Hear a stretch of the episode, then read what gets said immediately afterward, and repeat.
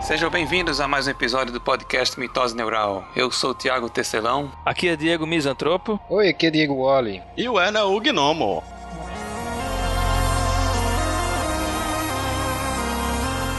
Eu tenho um negócio, eu tô começando a criar uma horta aqui em casa. E é tão bonitinho, rapaz. Você vê a plantinha, você abre a terra, você põe a, a semente na terra e você vê a planta nascendo. É uma coisa bonita. Coisa, eu choro quando eu vejo no jarro. Eu, eu não duvido não que você chore. Eu choro, cara. É, Inclusive, eu, eu perdi uma horta na minha cirurgia. Eita, eita. É, Olha, bom, isso é importante. isso é importante. coração de boi. Tu tem um coração de boi, né, Tiago? Ou não? É, coração de touro. Touro, rapaz. Ah, é de touro, não é de boi, não. Touro, são touro. Eu sou um minotauro. Ixi, você, rapaz, você é um cara. Você é um, é um ciborgue. Ciborgue é um Cylon. Sou um minotauro ciborgue. Um replicante.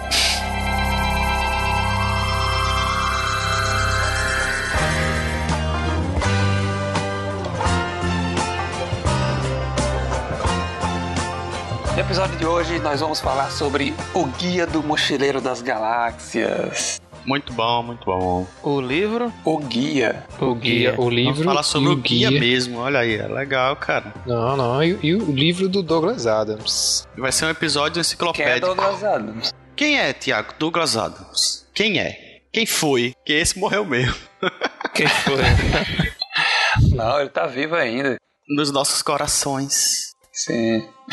Douglas Adams foi o, o, mais um dos, dos pais dos nerds, né? É, um dos. Pai né? do diabo. Do diabo também, exatamente. Ele era ateu, né? Ele era pai do diabo. Uhum. Era filho do diabo. Não, ele era pai. O filho era Ozzy Osbourne.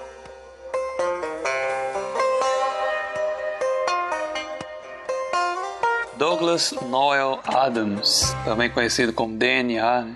É o verdadeiro DNA, né? DNA, é né? DNA. DNA, ou apenas Douglas Adams, né, para os fãs dos livros. Foi um inglês, né? Ele foi escritor, humorista e também foi dramaturgo, né? E era radialista, enfim, ele, cara, ele fez um monte de coisas na vida dele, mas, mas basicamente ele era escritor e humorista. É, no ele prefácio nasceu... do livro, fala que ele era, era escritor é, e, e, era bem preguiçoso, né? Isso. E se eu não me engano, insinuou que ele era gordo. Como todos os escritores, não é? Alguém confirma? Gordo. É, gordo eu não sei, mas o que, diz que ele era grande, eu sei é né? que ele era alto. É, alto, É, grande. Ele era alto. É, além disso, ele era ativista, assim, causas ambientais, né? É, ele gostava de animais selvagens. Era Isso, viciado em ele adorava tecnologia. os computadores da Apple. Aham. Morreu novinho. Morreu novo, é, é com 49, 49 anos. anos. Ataque É. cardíaco. 49 anos. Ele nasceu em 11 de março de 1952, né? Morreu em 11 de maio de 2001. Isso. Esse ele morreu, parece que morreu fazendo academia, cara. Olha só que, que Douglas Adams esse. Morreu Exato. fazendo, pegando um pedaço, sei lá, um, um- ou andando na esteira, ou fazendo bicicleta e morreu. Tá vendo? Era um gordo. Nada tão, nada tão improvável, não é? É. E sem Eu sentido. não sei se é, é- é só, só se ele ficou gordo depois, assim, porque as fotos dele mais novo e a, até tem um, alguns. Uma entrevista ele é magro, né? Tem uma entrevista com o David Letterman que a gente vai colocar aí o link e também a participação que ele fez em Monty Python, uma ponta, né? Ele é magro, né? Parece ele magro, mas é, não sei. De repente pode ser que ele não tenha feito academia durante a vida toda, quando no dia que ele começou a fazer.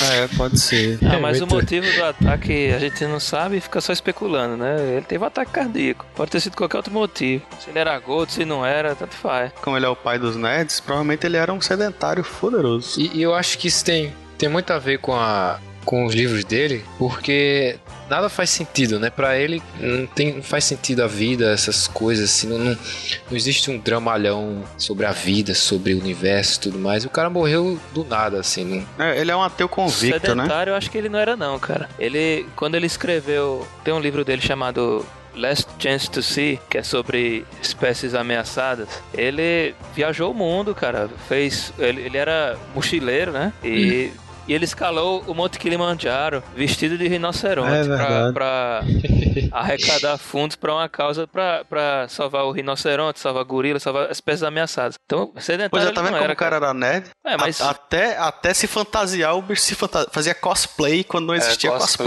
cosplay, cosplay de animais selvagens.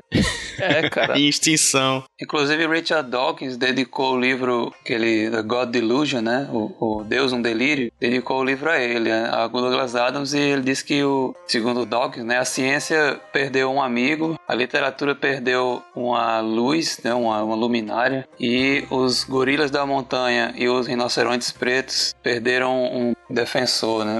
Um, um- um grande defensor. Exatamente. Então, Então, ele não, ele não era um sedentário, tá entendendo? Ele era, ele era fascinado pela ciência, né? Ele gostava de ficção científica. Segundo ele, né, ele só não fez carreira acadêmica na, em, em ciências porque ele era ruim em matemática. Mas ele se formou, ele tem uma graduação em língua inglesa, né? É, no, no livro no guia, no guia do Mochileiro das Galáxias, é, no prefácio tá descrito que ele teve a ajuda de vários professores, né, Pra tirar algumas inconsistências que ele pudesse ter dito, né? Sim, pra dar uma revisada, né? Isso é interessante Uhum. porque mesmo sendo a obra principal dele sendo de humor, né? Ele não, não faz coisas assim muito fora do, das especulações científicas. Né? Ele não fantasia muito. Ele se- sempre é com base em, em teorias é, científicas mesmo, né? Mesmo quando ele inventa alguma coisa, é sempre você encontra referências a teorias que existem mesmo. né?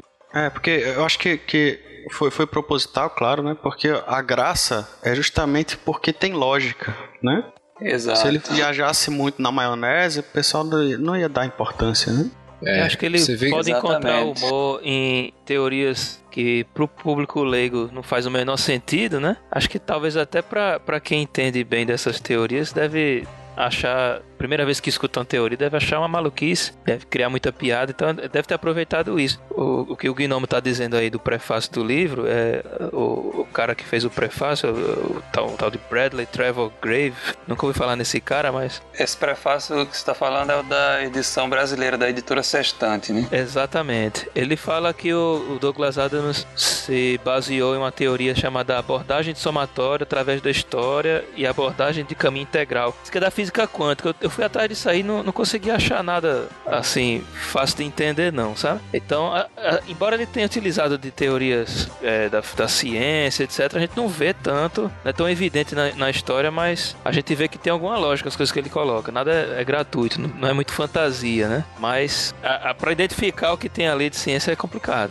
Tem um sketch que ele escreveu pro Monty Python. É, é, parece que Acho tem. que teve, tem, tem. Eu sei que ele também escreveu vários scripts, né, vários roteiros para Doctor Who, Ah, sim, massa. A série infinita que não acaba nunca. é, que se perde no tempo e no espaço. Bacana. Mitose. Ele diz que ele estava viajando pela Europa, né? Quando era mais novo. E em 71 ele estava como mochileiro mesmo, viajando pelos países da Europa e tinha um livro chamado O Guia do Mochileiro para a Europa, né, The Hitchhiker's Guide to Europe. E uma certa noite ele bêbado, olhando para as estrelas, Ele estava em Innsbruck, né, na Áustria. Isso. E ele bêbado, num descampado, olhando para as estrelas com o livro do lado. E simplesmente teve a ideia. E se fizessem um livro chamado The Hitchhiker's Guide to the Galaxy, ou Guia do Mochileiro das Galáxias. E a ideia ficou Então na ele cabeça começou dele. pelo título. Foi, foi uma ideia que surgiu. Ele teve essa ideia e dormiu e esqueceu, né? Esqueceu totalmente, segundo ele, né? Aí essa ideia apareceu depois, de novo, é, em 1978. Tinha um projeto de fazer um programa de rádio chamado Ends of the Earth, né? Os Fins da Terra. E a série seria mais ou menos assim. Cada episódio contaria uma história independente das outras e a história sempre terminaria com a Terra sendo destruída. Ele começou a- essa história, começou a fazer o primeiro episódio e aí tem toda aquela história lá do Arthur Dent lá, né, tal, e aí ele foi vendo que aquilo ali poderia ser desenvolvido de uma forma mais complexa, né, aquela história. Então ele, ele mudou a ideia, tirou essa ideia do Ends of the Earth, aí se lembrou do Guia do Mochileiro das Galáxias, que ele tinha pensado. E aí criou a história em cima dessa destruição da Terra, da presença de um alienígena aqui, que seria um repórter do, do guia, né? E que ele salvaria um, um humano da destruição, que era o amigo dele, o Arthur Dent. E aí ele continuou, foi, foi fazendo a história é, continuando a partir daí, né? Então a série na BBC é, chegou a ter duas temporadas, né? Cada uma com seis episódios. E a, a série fez, fez bastante sucesso lá no, na Inglaterra, né?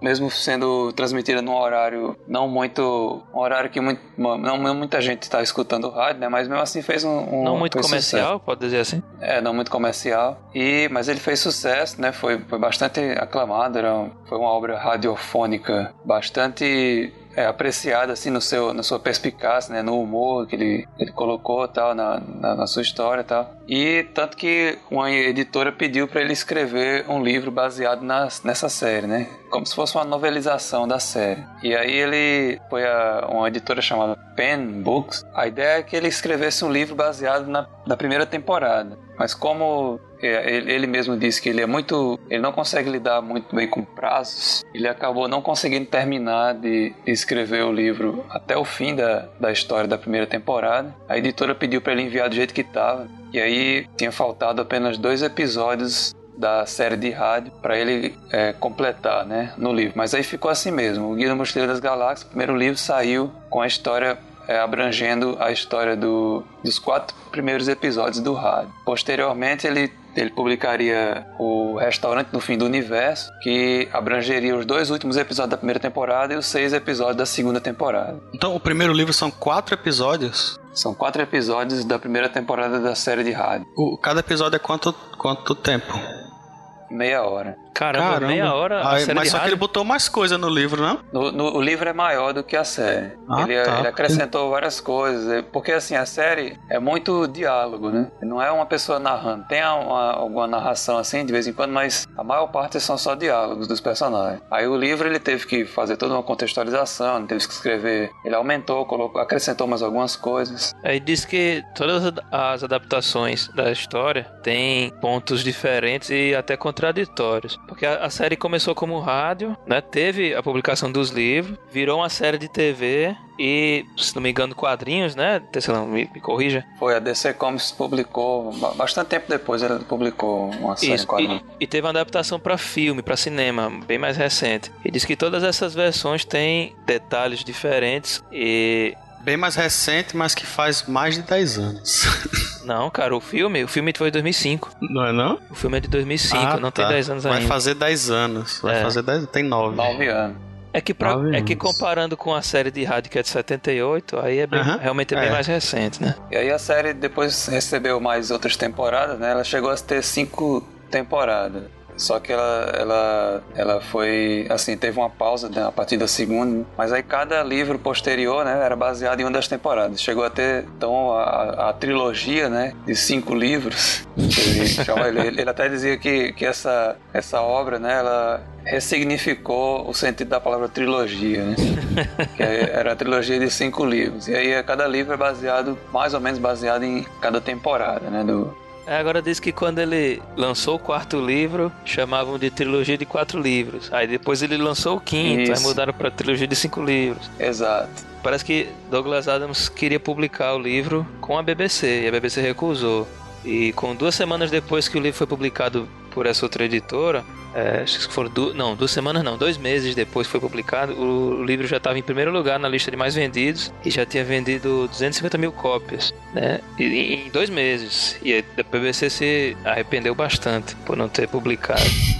Então, Toma desde essa. o início, o livro já era assim, já de ser um best-seller, né? Já, era, já vendia pra caramba. Então, a, a, o sucesso não foi só na rádio. Com o lançamento do livro foi que o, a história realmente bombou, digamos assim. A gente está fazendo esse episódio mais focado no livro, né? No Hitchhiker's Guide to the Galaxy, o Guia do Mochileiro das Galáxias, porque ele acabou se tornando a principal referência, né? Mesmo havendo uma série de rádio que é anterior, mesmo havendo uma série de TV que veio depois e que tem até algumas coisas diferentes, e o filme, né? Mas o principal acabou se tornando o livro, né? Que é o que a maioria das pessoas conhece. É, ficou mais divulgado, né? Inclusive ele tem mais coisa, né? Assim, ele, é, ele é ele tem mais detalhes, como ele teve mais tempo, né, para e teve mais espaço para escrever, né, é, acabou tendo mais coisas do que a, sé a própria série de rádio. Verdade. Sim. E foi, tra foi traduzido para mais de 30 idiomas. Até o momento, né? Oxa. E se não me engano, até a morte de Douglas Adams, o livro já tinha vendido mais de 14 milhões de cópias.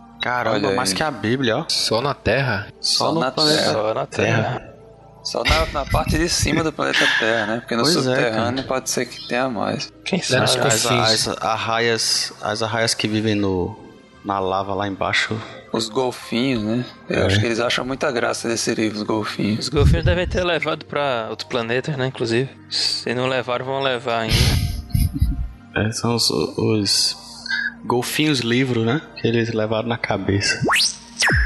O Guia do Mochileiro das Galáxias conta a história de Arthur Dent depois que a Terra é demolida para que seja feita uma, uma via expressa espacial. A fuga dele dos Vogons, que é uma raça que trabalha com esse com essas vias espaciais. Eles, eles conseguem fugir dos Vogons e encontram Zaphod Bibelbrox e sua amiga Trillian numa nave que foi roubada pelo Zaphod, presidente da galáxia, não é isso? O cara com... Presidente do Império Galáctico. Do Império Galáctico. O Zaphod é uma, é uma é. figura bacana porque ele, ele conseguiu ser o presidente da galáxia somente para roubar uma nave que tem um gerador de improbabilidade infinita. Essa nave ela consegue levar qualquer tripulante dela para qualquer lugar do universo, né, gerando improbabilidades. É a nave Coração de Ouro. Coração de Ouro. Daí né, é, começam as aventuras da, da trupe lá do, do da Trillian, do Zaphod, Arthur, Ford Perfect, o amigo dele de Betelgeuse, e o robozinho é, paranoico, maníaco depressivo Marvin. É, nessa... Android paranoide. Android paranoide. Numa dessas aventuras, eles caem no planeta chamado Magrateia, que a princípio era um planeta muito rico. Nesse, nesse planeta, na, na grande, no auge né, da economia galáctica, eles produziam planetas, eles fabricavam planetas. Então, sob encomenda, né? Sob encomenda. Então, os, os ricaços da galáxia iam lá e encomendavam planetas feitos de ouro, feitos de diamantes, feitos de, sei lá, de chocolate. E esses planetas eram produzidos pelo Magrateia. Só que a economia entrou em recessão, né? para variar, a bolha explodiu talvez e o planeta acabou ficando 5 milhões de anos desativado e virou até uma lenda entre é, os habitantes da galáxia, que nem existia. O, o, narrador até explica que ele é como se fosse Atlântida pra gente, pros nós, para os terráqueos. Ah, é verdade. A tripulação do Coração de Ouro cai em Magrateia. Daí eles descobrem por que Magrateia parou de produzir planetas e qual é o sentido, na verdade, a Terra. Eles descobrem que a Terra era um planeta construído por Magrateia com o objetivo de saber qual é a pergunta fundamental do universo. O Guia do Mochileiro é um livro que fala de um livro chamado Guia do Mochileiro. É uma coisa meio. Não fala não. Fala não sim. fala não. Fala sim, fala cara. Não. Tá escrito lá. Não, é o tema não, do, do, livro não. Não, eu não tô é dizendo é só que é um o detalhe. tema. Ele segue a história é do inclusive, né? inclusive até chamar esse, essa atenção a isso aí, porque embora o nome do livro de Douglas Adams seja O Guia do Mochileiro das Galáxias e O Guia do Mochileiro é um livro que está dentro da história, ele não é o ponto principal da história, né? É só um Sim. detalhe. Pois é, ele é um mero detalhe. É. Exato. É. Mas assim, para o pessoal entender o porquê o Guia do Mochileiro das Galáxias, né? Esse Guia do Mochileiro dentro da história é um livro que é publicado por uma editora da, da constelação de Ursa Menor. Tem a enciclopédia, a Enciclopédia Galáctica e tem o Guia do Mochileiro das Galáxias. São dois livros diferentes, por editoras diferentes. É, que são como enciclopédias a respeito de tudo, né, da galáxia inteira. E a enciclopédia galáctica ela é mais séria, né? Assim, é, é ela uma... é uma enciclopédia mesmo. É uma enciclopédia mesmo. E é. o guia do Mochileiro das Galáxias é como se fosse uma alternativa, né? Mais voltado para viajantes. É. E aí, e, só que ela, ela, faz mais sucesso do que a enciclopédia galáctica por dois motivos, né? É, é levemente mais barato.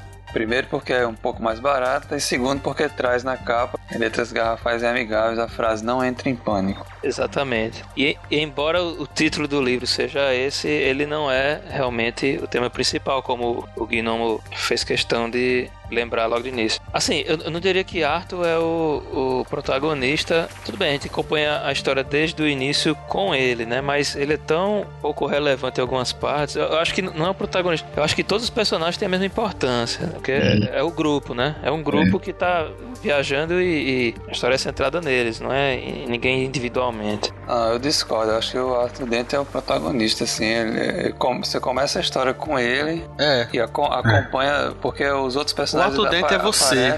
É, o Arthur é, Dent é você na história. É a pessoa com quem você se identifica. Isso. É, para emergir na história, assim. Os outros personagens aparecem como ajudantes, como é, aliados, né, do, do, herói da história, o herói entre aspas, né, que é o Arthur Dent. Sobre o Arthur ser o protagonista ou não, né? Que segue a, uhum. a visão, a história pelos olhos dele, ele ser o personagem orelha, aquele personagem que não que, que não tá entendendo nada do que tá acontecendo e o narrador, os outros personagens vão explicando para ele ou pra gente ah, que tá acontecendo. Sim, sim. Isso. E a história é feita assim, de, de, um, de um modo assim, como se o, o, guia, né, ele servisse de, de um apoio, né, para o leitor, para ele entender o universo que está passando a história, né. É legal porque não fica algo muito é, fora, né, porque qualquer coisa que ele precisa explicar é só ele recorrer ao guia, né, que aí já está dentro do universo mesmo. E uhum. é interessante que a forma como é escrita a história, né, a narração, os diálogos e o próprio texto do guia, né, é, em grande parte está igual ao que foi é, escrito na série de rádio. O texto é, é, muito, muito parecido, tem poucas coisas diferentes, assim. E, do, e o, quando você vê o, o, livro, você percebe que ele, a forma de escrita é, é, um, é um pouco eloquente, assim, é como se fosse escrito para ser falado.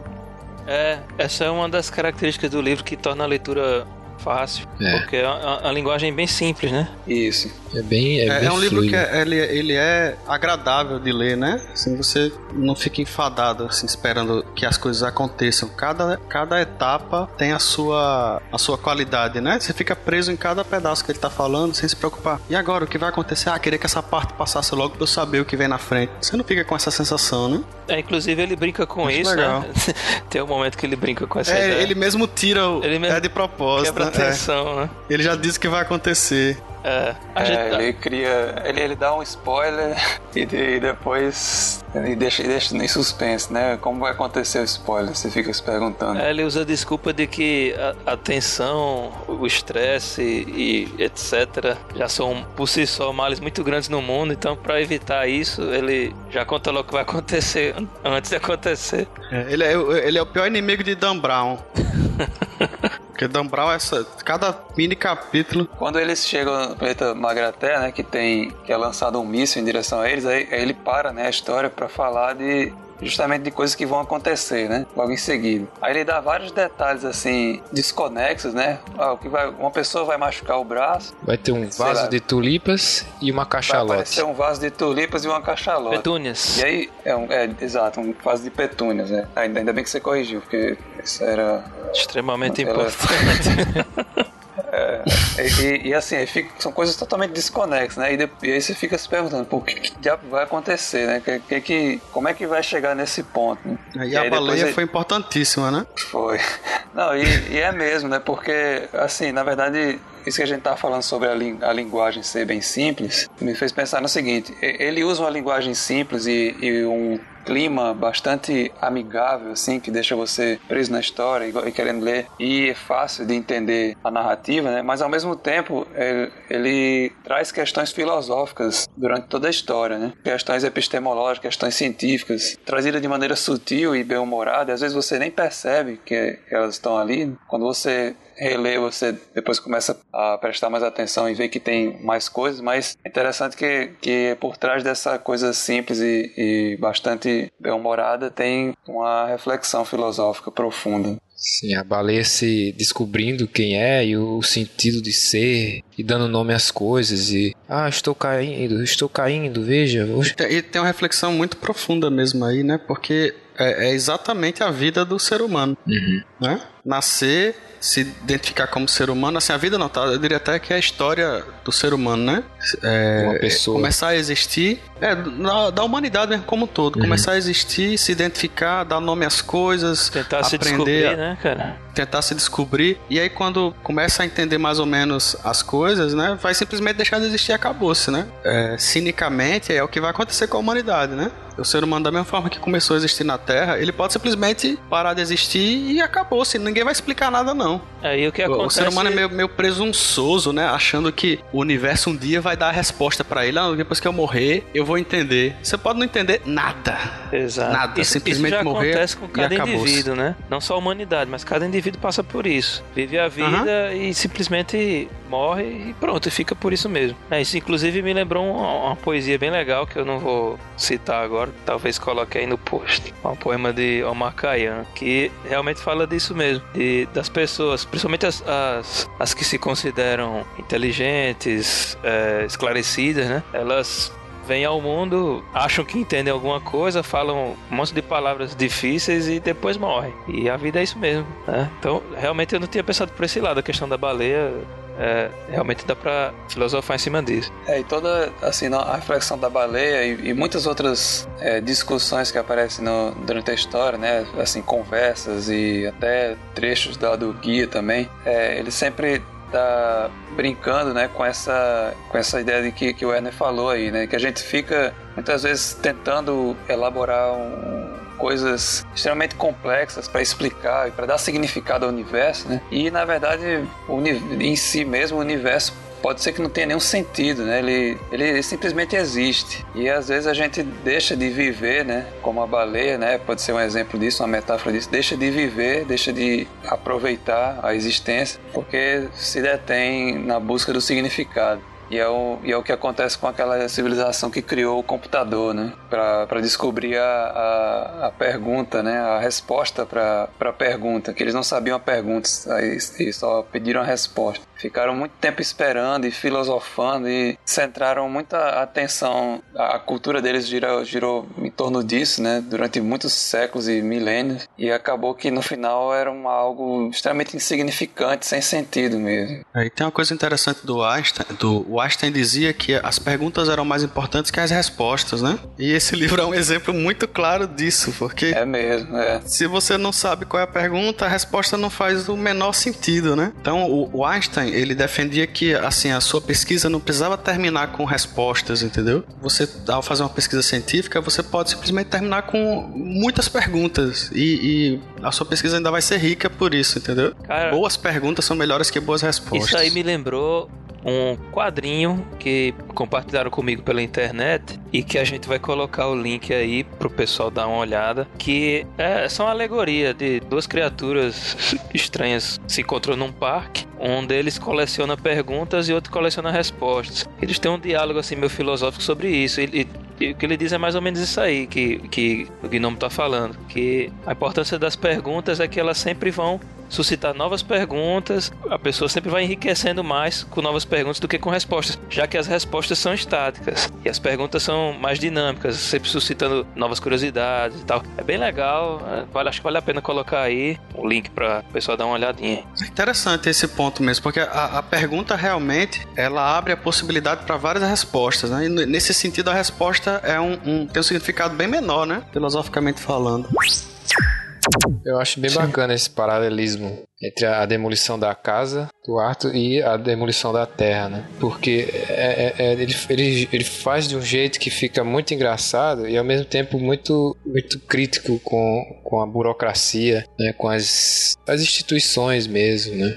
É, o universo é uma paródia do, do- da Terra, né? É, é uma Deixa, coisa. ele deixa isso bem claro. Até, os discos são amarelos, né? Igual os tratores. Sim, É sim. verdade, é, é meio que, é meio que um frac... até o que acontece na Terra é um fractal do que acontece com a, a, a demolição da Terra para entrar uma hi- hipervia. né? Eles demolem a Terra para que É interessante que, que essa situação que o Arthur Dent passa, né, no início da história, que ele tá na casa dele e vem os tratores do governo da municipal para destruir a casa dele, né, para construir uma via. E aí toda essa situação é, na qual ele não sabia que isso estava acontecendo, o cara disse que ele devia ter ido lá na prefeitura porque tinha um aviso lá dizendo que ia ser demolido. Isso aí já é uma paródia, né, de toda essa situação burocrática do- dos governos, né, da forma como a nossa vida é gerenciada por esses por esses governos e pela burocracia. E os Vogons, né, que chegam para destruir a Terra com o mesmo objetivo, são uma paródia dessa paródia, né? sim, É como se ele estivesse fazendo uma paródia da própria história, né? Tem uma metalinguagem assim dentro do, do livro. Em uma escala maior, né? Ah, e o legal isso. também você pensar o, o a Terra é uma paródia, uma amostra grátis do que acontece no universo inteiro, né? E ao mesmo tempo a Terra é o computador que vai dizer o sentido de tudo. Exato. É. Não, é? não, sei se foi proposital, mas ficou legal essa relação. Ao mesmo tempo que ele, ele, ele sempre tem, que consegue, que sempre ele, ele, tenta diminuir a humanidade, né? Porque as religiões elas tentam botar a humanidade, o ser humano, como o centro do universo, a criação máxima. E o Douglas Adams ele bota a gente lá no, no, no chão.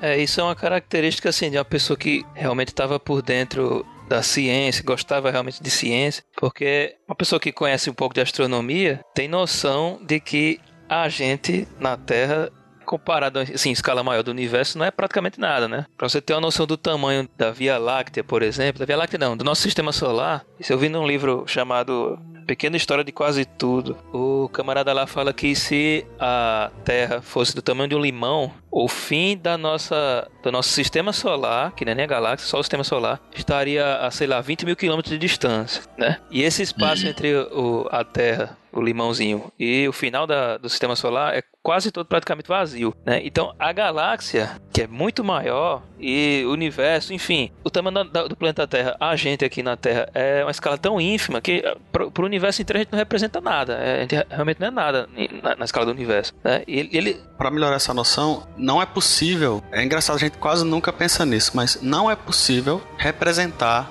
todos os planetas do sistema solar numa foto. Porque o, a diferença entre o menor planeta e o maior planeta, o menor planeta não vai ficar nem do tamanho de um pixel. Nossa. É impressionante, né? Cara, você só consegue fazer é, imagens dinâmicas, né? É, animações em flash para representar todos os planetas. Dessa forma você consegue. Ou, ou então colocar escala, né? isso, ou você mudar a escala para poder mostrar todos os planetas, que é o que normalmente é feito com figuras. Exato, exato.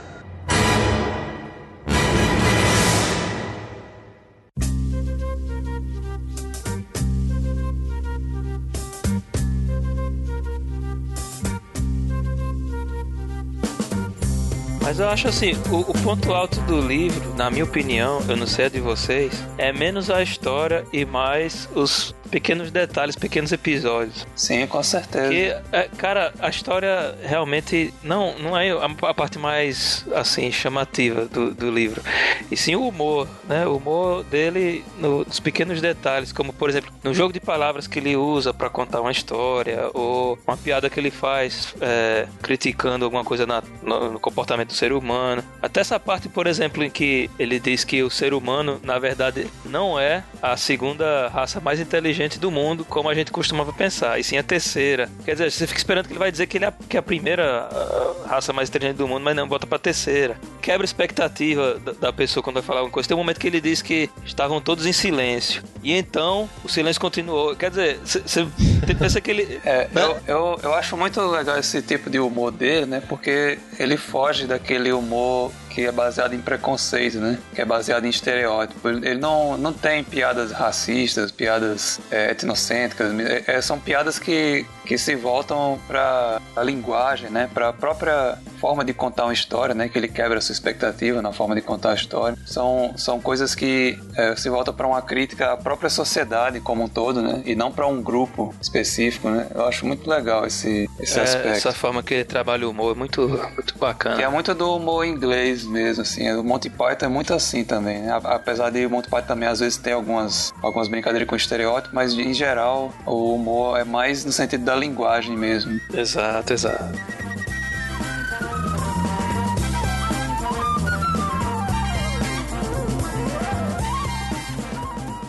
O Guia do Mochileiro explica que todo mochileiro precisa levar, entre outras coisas, uma toalha dentro da mochila, né? Dentro do seu equipamento. Porque ela pode servir para você tem que ser... saber onde está a sua toalha. Exato. Ela vai uhum. servir para você se agasalhar no frio, para você é, umedecer ela e usar em combate. E ao final de tudo, se tiver razoavelmente seca, pode se enxugar também. Usar em combate. E, e serve, e serve até para você conseguir qualquer coisa que você deveria ter na mochila e não tem. Porque outra pessoa que Isso. vê que você tem a toalha, se você pedir alguma coisa, ela vai achar simplesmente que você esqueceu, porque você lembrou de levar a toalha. Exato. É, exatamente. O que eu acho interessante dessa coisa da toalha é que, assim, é, ela é uma referência a algo que é da, da, cultura dos viajantes mesmo, né? Uma vez a minha esposa, Inês, disse que a mãe dela, sempre que ia viajar, uma coisa que ela sempre tinha que se lembrar de levar era a toalha. Era uma toalhinha, porque ela usava para várias coisas, para colocar, como fazer um travesseirozinho, né, no, quando ia no ônibus, né, para enxugar, enxugar o rosto, fazer então, várias coisas. Então essa coisa de viajante mesmo, né? É, disse que é, tinha, tinha várias recomendações disso no Hitchhiker's Guide to Europe. E ele pegou ah, isso aí, aí e extrapolou, né? Como a Coração de Ouro chega a qualquer lugar do universo em poucos segundos que é porque na verdade ela cria, ela vai para todos os cantos do universo ao mesmo tempo e escolhe justamente o local que você quer ir para como destino. Ele aumenta assim, o, o, o número de impro, é tão improvável de que essa, essa nave esteja naquele ponto que ele vai aumentando o nível de uh, o número de improbabilidade até que ele consiga atingir aquele, aquele número necessário para que ele esteja naquele lugar. E né? depois vai voltando à normalidade. É Exatamente. Eu dou aula, eu dou aula de probabilidade e eu tenho uma dificuldade imensa de entender por que, que ele usa a palavra improbabilidade. improbabilidade é justamente porque são é coisas foda. improváveis, né, de acontecer. Uma, uma, sei não, cara. Um gerador de probabilidade um finita. Eles precisaram é, criar um gerador é. de probabilidade finita para depois um de improbabilidade infinita. Né? É, foi criado. Ele acrescentou o um, movimento browniano. É, ele acrescentou o um movimento browniano. Foi uma improbabilidade, né, a criação do gerador. Né? É, eles criaram... e, e, assim, você percebe que existe, existe conhecimento científico ali, porque para acrescentar o. Se não me engano, para acrescentar o movimento browniano, eles colocar, colocam uma, uma, xícara de chá quente, né? O movimento browniano é um movimento aleatório. Ele, ele é, chamam também de caminhado bêbado, porque ele pode caminhar para qualquer lugar. É aleatório, né? Então é o fator aleatório que a máquina precisa, né? E é engraçado porque nenhum computador digital ele é aleatório, né? Ele é só pseudo aleatório aleatório. Então ele precisa de alguma coisa que crie aleatoriedade para ele. Normalmente, se você quiser aleatoriedade pura, tem que ser alguma coisa externa, né? A incerteza. E aí, eu, eu acho que algum cientista deve ter falado pro autor para acrescentar esse negócio externo, assim. Aí o cara botou o, o chá lá quente. É o chá. Sim, é o, o chá, chá para dar aleatoriedade chá. que o computador não consegue fazer. e a, a improbabilidade, o nível de improbabilidade de A Coração de Ouro achar o Arthur Dent, né, no início do, do livro, é, é o mesmo número do telefone de um hotel no qual o Arthur Dent esteve numa festa. É, não, não, na verdade, o, é hotel, não, no telefone da, da menina que ele conheceu? É o número de telefone da trilha. Não, é o número de telefone da, da trilha. trilha. Olha só. Ah, olha só, a chance deles encontrarem a nave de na nave Coração de Ouro encontrar os dois era uma chance em duas elevado a 276.709. Por uma coincidência absolutamente inacreditável, é o mesmo número de telefone de um apartamento em Islington, onde Arthur uma vez foi a uma festa ótima e conheceu uma garota ótima. Ah, é o número do apartamento, é. É, então era o número do apartamento do hotel, né? Então era o número do hotel. Não, não era hotel, era apartamento.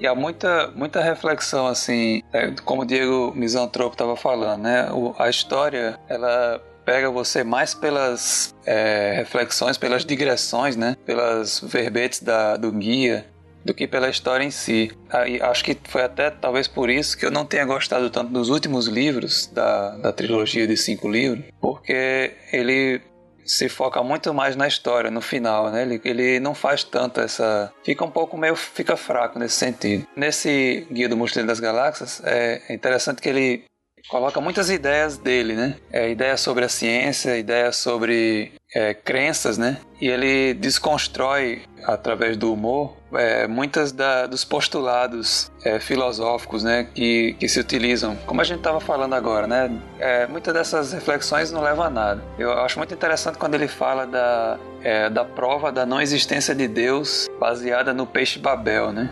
Sim, verdade. Porque ele, o peixe Babel, né, dentro da história, é, um, é uma criatura que parece um peixe que tem o poder de traduzir qualquer língua para qualquer outra, né? E se alimenta de ondas, de ondas cerebrais, né? A pessoa coloca o peixe dentro do, do ouvido e todas as línguas que ele escutar, ele vai escutar como se fosse a língua dele, né? E aí essa, essa criatura é tão improvável existir no, no universo, né? A fisiologia dele é tão improvável que ele é inevitavelmente uma, prova da não existência de Deus. Né? Por quê? Porque justamente porque ele é, seria uma prova da existência de Deus. E como Deus insiste que ele não precisa de provas para existir, e sim de fé, então já que o peixe Babel é uma prova de que ele existe, então ele não existe.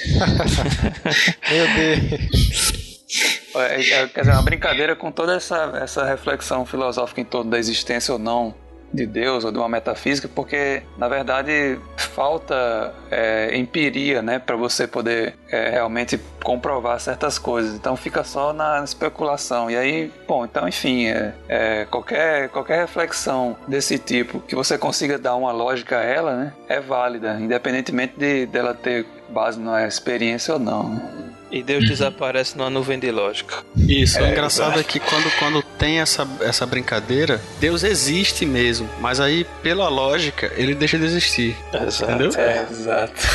Não é aquela coisa, não é, não é só uma, uma, uma reflexão filosófica, não. Ele, ele realmente existe e ah, de repente ele não existe mais por causa da, da, da, da própria lógica. Exato. É.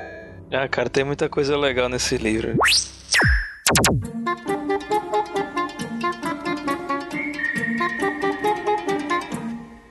Essa coisa da porta que abre e ela tem tipo um orgasmo, sabe? Ah, é muito engraçado, cara, essas coisas. A porta, ela tem um prazer em abrir para você. Ela abre e faz ah, né? É, no, no, filme eles colocaram isso também. A porta faz. É que ele, a nave, né, a Coração de Ouro, ela foi toda é, equipada com um GPP, né? GPP, que em português é PPG, que é uma personalidade genuína, personalidade. Programa de personalidade genuína. Isso. Então, o, o Marvin também da... tem, né? Marvel também tem. Então cada parte da nave, né, tem uma personalidade. O computador central da nave tem, as portas tem, né? Então cada uma ela interage com o ser humano como se fosse uma pessoa. Né? É, a, a, personalidade da nave é bem animada, né? Ele é, olá pessoal, o que, que eu posso fazer por vocês? E o Zafo diz, cala, é aquele cala cara a boca, tão, né? tão legal que chega é chato. Exato, exato. O cara é. tão legal que chega é chato. Mas tem um momento que ele troca a personalidade pra de uma, de uma vovó, né? Não sei se vocês lembram disso. A mãe. É, da mãe, é, da mãe, mãe. Dona. Uma personalidade maternal, é. Cara, é massa demais. Alguém reclama assim, ah, que chato. Aí, aí, ela disse, quem foi que falou isso? Eu só vou abrir a porta se quem, quem, se entregar agora dizer quem falou isso. Aí, não, não vou falar não. É. Não, mas agora eu só abro agora quem... Mas ninguém dá o braço é. a torcer não pra... O, o, robô, o robô é tão... O computador é tão desprezado, tão sem futuro, que ele acaba abrindo a porta porque ele fica com medo, né? É. é o, Mas ninguém diz não quem uma, foi. Faz uma ameaça. O Zayfod é. faz uma ameaça, né? Aí ela você recua assim, reluta e tá, eu vou abrir, mas a gente vai ter que conversar sobre isso depois. É. Eu acho que o Douglas Adams pegou algumas pessoas que ele conhecia, pessoa chata, né? Aquela pessoa over happy, que tá sempre animada, sempre pra cima, alta astral. E tem o Marvin, que era sempre a pessoa para baixo, sempre tá falando de desgraça, de, de doença. E que não importa a situação, ele tá. Eh, se for feliz, ele vai e bota você para baixo falando de problemas e falando de, de, tragédia. Inclusive, é o que o personagem com a personalidade assim mais marcante é o Marvin, né? Eu não sei o que vocês acham. O, os outros personagens é, são é... basicamente aquele nível de é, inocência, de gente boba, assim, parecido. Agora o Marvin tem uma personalidade depressiva, assim, bem marcante, né? Uhum. E Cara, deixa, deixa eu dizer uma novidade. Oi. Eu não gosto do Marvel. Caramba, eu já, eu já, ia dizer que é o meu personagem favorito. Poxa, ué. É, eu imaginei. Eu não gosto dele, cara. Eu não é, gosto. Não, geralmente o pessoal gosta mesmo. É, é raro é, que. Ele é interessante porque ele é um personagem que é concebido como super inteligente, né? É como se fosse a criatura mais inteligente do universo. Tem um cérebro do tamanho de um planeta, sei lá. E, e assim, é como se o fato dele conhecer tudo levasse ele a, a essa depressão, né? Ah, é chato do chato. Mas, mas, isso, mas é, faz sentido, isso, né? Isso tem uma, assim, meio com referência àquela sabedoria antiga, né? Uma, uma visão antiga da, que, que tem até no Eclesiastes da Bíblia, né? Que diz que o... Em Matrix em, Matrix, né? Mas é interessante essa frase da, do Eclesiastes que diz que o sábio, né? Ele está sempre com um semblante em sombra, né? Algo assim, a casa do sábio está sempre envolta em pesar. Ou seja, como se você dissesse que a, que a sabedoria leva você a, ao sofrimento, né? Porque faz com que você se depare com, com desilusões, né? Então é como Ou se como trai, o traidor de Matrix É, traidor como de Matrix. Isso. Uhum. A É como se ignorância é uma benção. Como, como, isso, é uma benção e a sabedoria é uma, é uma maldição, né? O, o próprio o Marvin seria um exagero disso, né? Ele, ele sabe de tudo, então tudo pra ele realmente não faz sentido, ele fica... E acaba contaminando, né? As pessoas ao redor e os computadores também. É, é verdade. Tem um- uma nave que ele que se suicida por que conversou com o Mark durante alguns minutos. É, Exatamente. Cara, pô, esse personagem é muito, é muito bacana, pô. Não sei por que você não Eu não gosta. gosto. Todo mundo fica deprimido, né? Quando- Tudo exato. Eu acho ele chato. Eu acho ele chato. Essa coisa da, da personalidade do- das máquinas, né? Talvez seja uma, talvez seja uma referência assim à nossa preocupação com o desenvolvimento da tecnologia no sentido de dela se transformar em algo com que você consiga interagir sem perder o Contato calor da- humano. contato humano, né? Porque é mais ou menos isso que essa é uma preocupação atual, né? Muito assim, você a gente, a gente tá se envolvendo muito com as máquinas, é uma coisa meio fria, sei lá o que, e a gente tenta colocar essas coisas com a aparência mais amigável, mais humana, né? E aí ele brinca um pouco com isso aí, né? Quando você coloca realmente uma personalidade humana no, numa máquina, para- fica ridículo, né? Fica uma coisa ridícula. É, inclusive o, o, o Zafo e a trilha não suportam ele, né?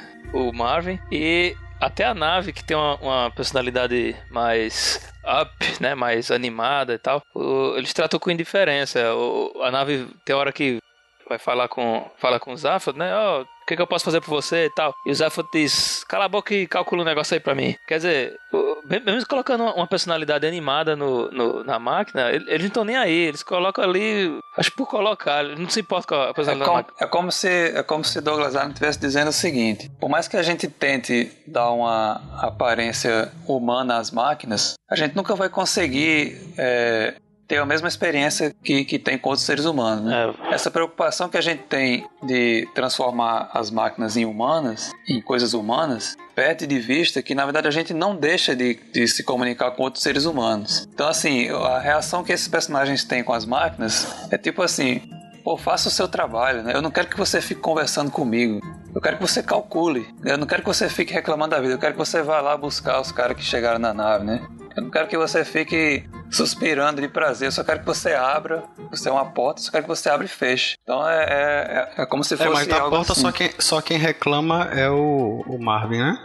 É, mas É, mas, mas dá a entender que, que é algo que também. É porque não colocou Eu- eles é, andando pela porta, foi só o Marvin, né? Então não dá pra saber. Mas É, mas eu acho que é mais ou menos essa ideia. é que a- apesar de colocar personalidade nas máquinas, continuam sendo máquinas e são tratadas assim, não como gente, né? É, é verdade, Tiago. Isso aí eu concordo que, é, por mais que eles tentem fazer parecido com humanos, é, ele continua sendo uma caricatura, né? Talvez seja essa crítica aí do, do Douglas Adams. É.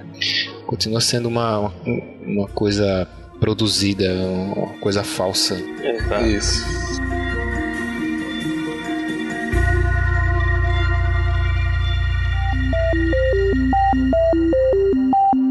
É ficção científica. É um, É, é um sci-fi porque ele critica coisas que acontecem na sociedade atual, sabe? É, eu, não, eu não é vejo por assim. isso. É, uma É, das não características do É, sci-fi. fi- é ficção Esse é um- científica é um hard. elementos. É ficção Não. científica Sim. pura. Não, não, não. ele não. Eu- critica, eu já ele critica as- a, humanidade e as- a- os hábitos e as coisas que a humanidade faz hoje. É, É, as eu instituições e as- o comportamento e as pessoas. É, eu concordo mais com o Diego, porque realmente é uma ficção científica leve, né? Não, não é pesada. Ele não É, tá, não, ele não eu- tá explorando. Não, não é, não, é, não é ser pesado. É. Tô, tô, que eu falo assim, é naquela definição que, o, que você fez de fic- ficção científica hard e soft. Sim. Ali ele tá falando sobre é, é, probabilidade, que é estatística, né? Ele tá falando sobre é, viagem interplanetária, e aí ele, ele, ele fala sobre viagens superluminares. Uhum. Pra mim é ficção científica do, do- do- da gema mesmo. Sim. É, eu, eu já não concordo tanto. Claro que isso é uma questão de opinião, a gente deveria até é, dedicar mais tempo para discutir isso, não vai discutir isso agora. Mas eu acho que é soft, não hard, porque ele se concentra mais realmente em falar da- das diferenças, né? De, porra, uma pessoa de uma cultura de outro planeta, se deparando com o ser humano, a, as diferenças, etc., do que realmente explorar essa parte científica mesmo. Ele fala realmente de probabilidade e tudo, mas não dá uma explicação profunda. Então fica como se fosse uma, um, uma explicação rasa mesmo. Ó, a nave voa a, a velocidade três vezes da luz e pronto, e, e não dá uma explicação para aquilo, tá entendendo?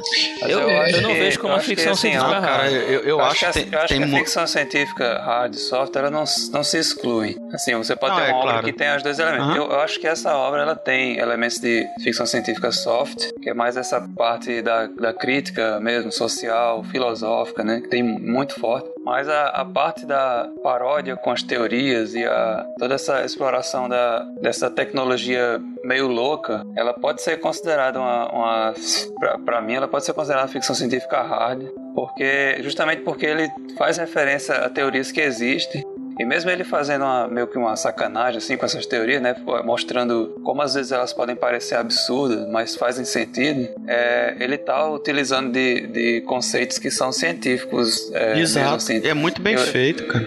Não, eu entendo. É, o que eu quis dizer assim é que muito- a é ênfase maior é realmente nessa parte das relações mesmo. Então, mas É porque assim, é Pensando humor, bem, é humor, né? Mas, É. ve- mas veja, a, a Terra é um computador, né? O, ele fala de viagens superluminares, fala de fabricação de planetas, Sim. sim, o que, tá entendendo? o que não e quer dizer toda muita hora coisa, ele tá cara. brincando com a lógica científica. E- Toda hora ele tá brincando com a lógica Olha só, científica. tudo bem, assim, a forma como o Tecelão falou, tudo bem, uma coisa não pode não excluir a outra. Mas, ó, falar de construção de planetas, pô, isso não quer dizer que seja ficção científica. Ah, vou construir um planeta. Pronto, e aí? O que eu entendo de ficção científica hard é o autor ter um conhecimento realmente de ciência que eu sei que Douglas Adams tinha. Mas, por exemplo, Arthur C. Clarke, né, que escreveu o 2001, escreveu aquele outro- aqueles outros livros de, de ficção científica como A Cidade e as Estrelas. Ele tinha conhecimento, ele trabalhava diretamente com ciência, ele era cientista. E nas histórias dele, ele colocava conceitos de ciência que ele conhecia bem e extrapolava um pouco, certo? Mas estava lá o conceito, a ideia. Há algumas coisas do Guia do Mochileiro não tem muito, não tem isso. Por exemplo, construção de planetas. Tudo bem, você pode extrapolar e dizer, ah,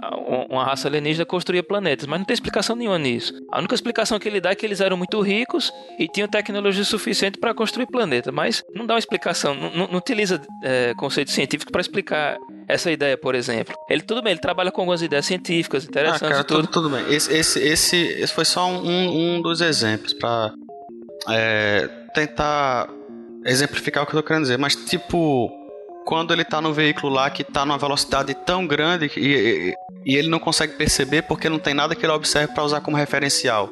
Isso é física pura, É, tá cara, entendendo? tudo bem, mas Isso. você percebe que tem um erro ali, né? Qual é o erro? Um erro que passou despercebido. A, a, o veículo tá andando, se não me engano, três vezes a velocidade da luz, né? Aham. É, teoricamente, a teoria da relatividade, o Ar- Arthur deveria estar aparecendo num lugar onde o- os amigos deles nem existissem mais, né? Não. Não, negativo. É, na teoria da relatividade, você quanto mais próximo da velocidade da lu- da luz, mais é Mas, mas o impossível. tempo passa devagar pra você. Sim, entendi, entendi, entendi. Os amigos dele, você fala os amigos que estavam no mesmo planeta. Exato, que não estavam se movendo à velocidade É, da luz. entendi. Né? Sim. Na verdade, É, mas aí Eles ele, estariam se moveu à velocidade da luz durante quanto tempo? olha só, eu escutei Tá num podcast aí um físico falando que, na teoria, se um objeto se movesse à velocidade da luz, quando parasse, praticamente a história do universo todo, toda teria se passado. né? Então, se Depende do quanto tempo ele se moveu na Não, não, velocidade da não. luz. Se for- diz que se for um segundo na velocidade da luz e parar, a história do universo passa toda. Ele dá um exemplo, ele- esse cara, esse físico, dá exemplo de 90% da velocidade da luz, 95% da velocidade da luz, etc. Mas diz que se fosse na velocidade da luz, assim que ele parasse, praticamente toda a história do universo teria se passado. Então, se ele estava três vezes a velocidade da luz, pode ter sido um minuto, cara. Com certeza o- os amigos dele teriam morrido já. Não teria nem que ter passado milhões de anos, coisa do tipo. Se passasse pouco, sei lá, 200, 300 anos já seria suficiente pra história ter um furo aí. Quando ele chega em Magratea, né, por coincidência, na verdade não era coincidência, né? é, ela estava voltando, a, né, se reativando, né? A, a fábrica estava voltando a, a abrir, né? Justamente para Mas não foi porque produzir a baleia Terra caiu? 2. Não foi porque a baleia caiu. Não, foi para produzir a Terra 2, porque na, na nave Coração de Ouro, a Trillian, tava levando dois ratos, né? Para ela eram ratos de estimação, mas na verdade eram dois ratos que, que eram representantes dessa civilização antiga que mandou construir a É, Terra. na verdade, ela não estava levando os ratos. Os ratos que entraram lá É. Né? Levaram ela, digamos Ex- assim. Exato. Exato. Eles, é, o plano todo era, foi todo planejado pelos ratos, né? Que é a espécie mais inteligente do planeta Terra, né?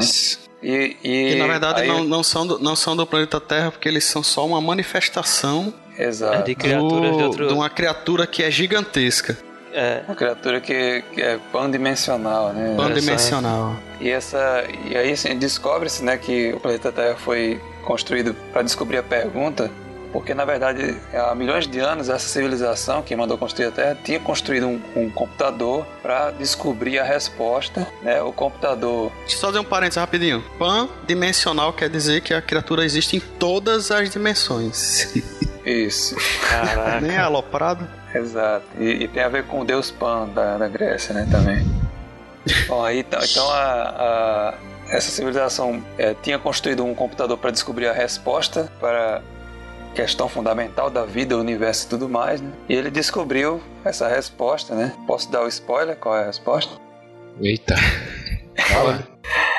Mas vocês não vão gostar muito da resposta, não. Ah, não tem que falar, fala logo, cara. Que isso? É, porque olha só, é, o que vocês estavam dizendo agora há pouco tempo, é, assim, o ser humano sempre quer entender as coisas, quer resposta pra tudo no universo, né? E no caso, o, o que o autor fez, o que Douglas Adams fez, foi mais ou menos uma parábola com essas criaturas é, pandimensionais, que elas também queriam uma resposta como se fosse a resposta definitiva, né? Então eles construíram esse computador chamado pensador, pensador profundo, Que em inglês é Deep Thought. isso, e Pensamento profundo em inglês, né? pensamento profundo. Isso. e pediram para ele é, calcular a resposta final. Né? E aí o computador, mas resposta final, como assim? Qual a pergunta? Não, resposta para tudo, para vida, universo e tudo mais. Né? E o computador, é engraçado que até o computador brinca com eles quando, quando eles ativam ele e perguntam: oh, você é o maior computador que existe? Ele diz: Não, eu sou o segundo maior computador. Né? Ah, mas você tá falando de um computador não sei onde? Ele, não, aquilo ali é uma calculadorazinha, um ábaco. Aí, não, mas o, o computador tal. Não, aquilo ali, porra, eu sou muito mais poderoso que aquilo ali. É, tenha paciência. E aí, quando eles dizem, ó, a gente quer a resposta final pra vida, universo e tudo mais, o computador para, pensa e diz: essa é fogo. Né? E eu achei isso muito engraçado a primeira vez que eu li: essa é fogo. E quando eles finalmente dizem: ó, você vai ter que calcular pra gente a resposta final. Aí ele diz: beleza, eu vou calcular, vou ter que pensar um pouquinho. Né? Quanto tempo? 7 milhões e meio de anos.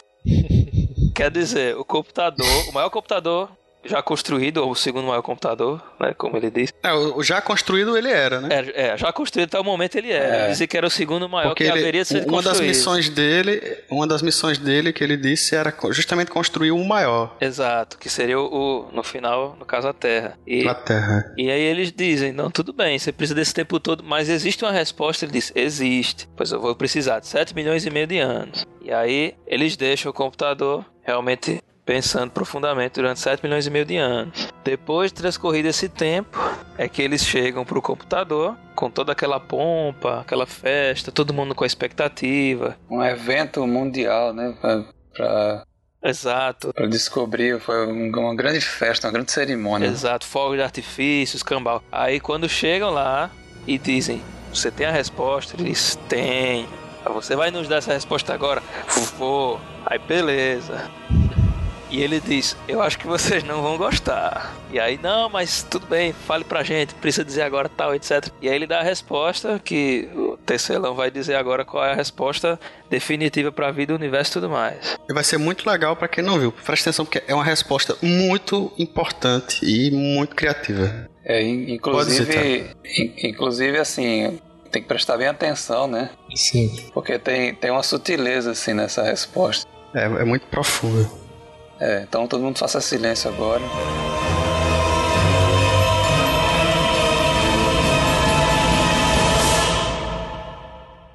Quarenta e dois. 42 é a resposta para a vida, universo e tudo mais.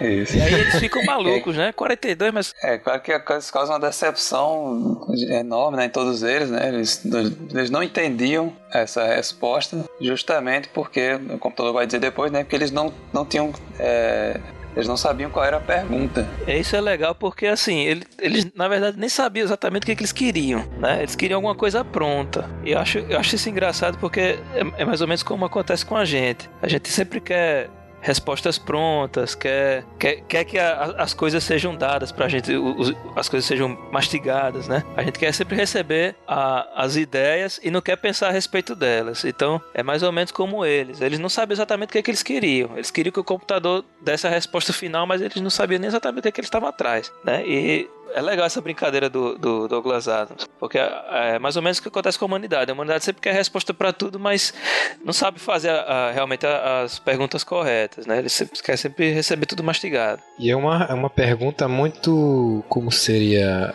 existencialista, metafísica, porque eles simplesmente querem, querem a resposta para o, o, o, objetivo da criação, né? O sentido da vida, porque a vida é feita, o universo e, e, e tudo mais. E, o, que, o que resta, o que sei lá, o que for, é, né? Não, se você, quando você fala porquê, quando você fala porquê, hum. você acabou de criar a pergunta. Sim. A pergunta nunca foi feita Exato. na história inteira, entendeu? Ah. Eles qual é a resposta para a questão? Sim. Eles não usam nenhum, nenhuma, nenhuma maneira de formular a frase como se fosse uma pergunta.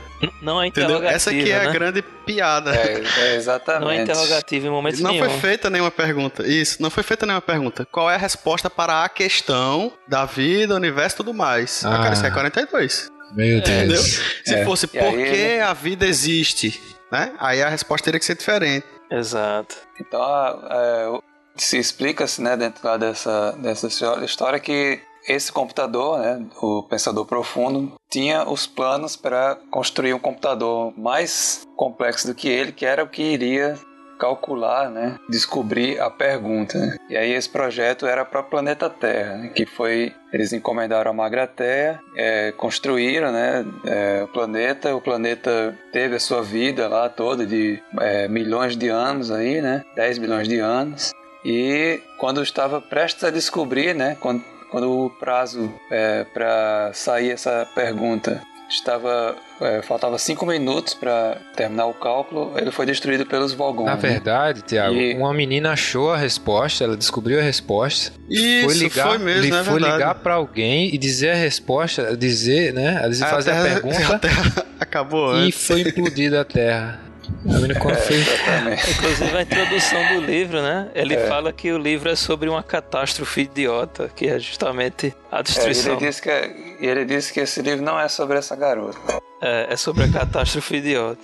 Então, o que acontece é que toda essa, essa trajetória do, dos personagens até o planeta Magrateia, né? Era um esquema dos ratos, né? Pra que levar o Arthur Dent, que era o último é, remanescente. Na verdade, ele não era o último humano, né? A Trillian era humana né, também, mas o Arthur Dent estava tava no final, estava lá na Terra quando ela foi destruída. Então eles queriam pegar o cérebro do Arthur, cortar em pedaços, cortar, cortar em pedaços, analisar para ver se a partir dali, né, como ele era uma peça do, do computador, né, tentar tirar a pergunta, né? É, ele acontece... não era o último humano, mas, mas ele, é o, ele é o sobrevivente, né? É. é. porque como a trilha ela tinha saído da Terra é. meses antes, né? Então, e assim, nem pretendia ela, voltar. Ela, ela, não estava não tava mais no, no, mecanismo, né? Ela estava fora do, do mecanismo da, do planeta, né? Da, do computador. Então o Arthur ficou quase até o fim. Então era, era mais fácil tirar do Arthur do que dela. E aí, só que aí acontece uma série de confusões. Ele, claro que ele não quer, né? Perder o cérebro. E, mas eles acabam fugindo, até porque a polícia está atrás do Zayford, que havia roubado a a nave, né? Coração de ouro. E aí eles, enfim, eles conseguem fugir, os ratos ficam desolados, né? Porque estão sem a, a, a pergunta. E aí eles começam a, a, inventar, né? Ver se inventam uma pergunta para levar para o planeta deles, né? Porque eles não podiam chegar de mãos abanando. Né? É, e inclusive eles, é, a Terra levou 10 milhões de anos, levaria 10 milhões de anos para encontrar a pergunta. Eles não queriam esperar 10 milhões de anos de novo, né?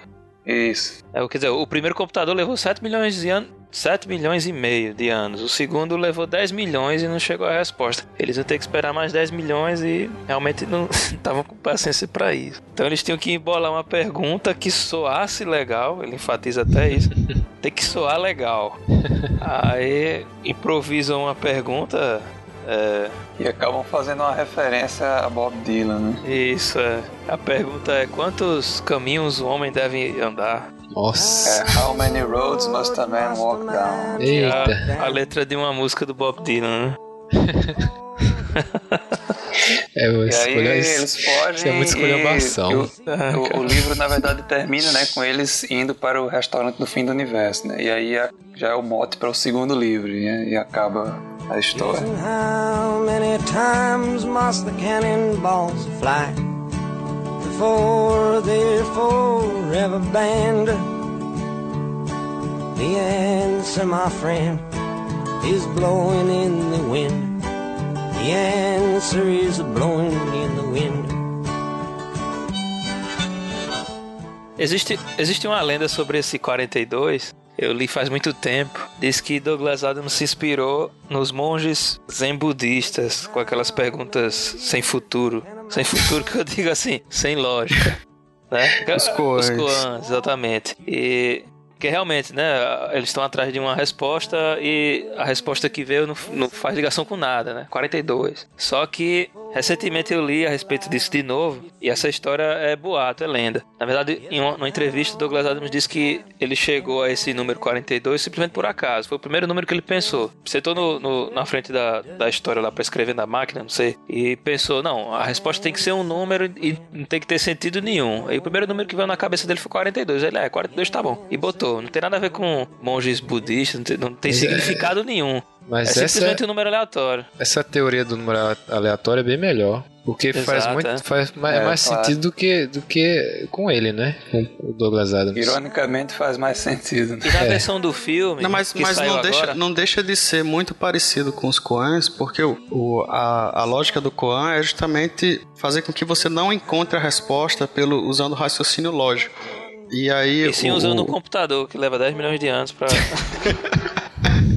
E aí realmente é pra não fazer sentido nenhum, entendeu? Pra você ficar com a mente concentrada naquilo e conseguir esvaziar a sua mente. Mas a lógica é mais ou menos assim. É, é, é, Então, eu acho que exatamente. é por isso que o pessoal fez a ligação. Exato, quando eu li a primeira vez eu achei isso muito legal, só que realmente não foi a intenção do autor. Mas realmente existe paralelo é, com o Koan, do, do, do Zen Budismo e tudo. E na versão do filme, que saiu em 2005, o narrador que faz a, a narração realmente da, da, da história é um ator chamado Stephen Fry. Stephen Fry. que era amigo de Douglas Adams, muito amigo de Douglas Adams. E Stephen Fry disse, em uma entrevista também, acho que depois da morte de Douglas Adams, que ele, Douglas Adams, confessou pra ele, Stephen Fry, o real significado do 42 que ele colocou no livro, mas que pediu pra ele não contar e ele disse que não vai contar pra ninguém até. Ah, puta. E que vai se perder com ele. Claro que isso é uma Ah, piada não. bem. Beleza, isso é- Adams. beleza. Isso é uma brincadeira. É uma brincadeira, com Isso é certeza, mas brincadeira. o cara entrou no espírito realmente o mesmo senso de humor do Douglas Adams. Pode, pode ser que seja sério, rapaz. É, É, bom não não- levar isso. É bom não, não brincar com isso, não. É o terceiro segredo de Porque Maria. assim, na verdade, é- se fosse verdade, é, é uma curiosidade, né? Assim, de onde ele tirou esse número, né? Exato. Não, não que seja, assim, deixar claro que não é, não é a resposta mesmo para o, o sentido da, da, da vida, a questão da vida, do universo e tudo mais, né? É, foi só uma Seria só uma, piada. uma curiosidade. Mitose.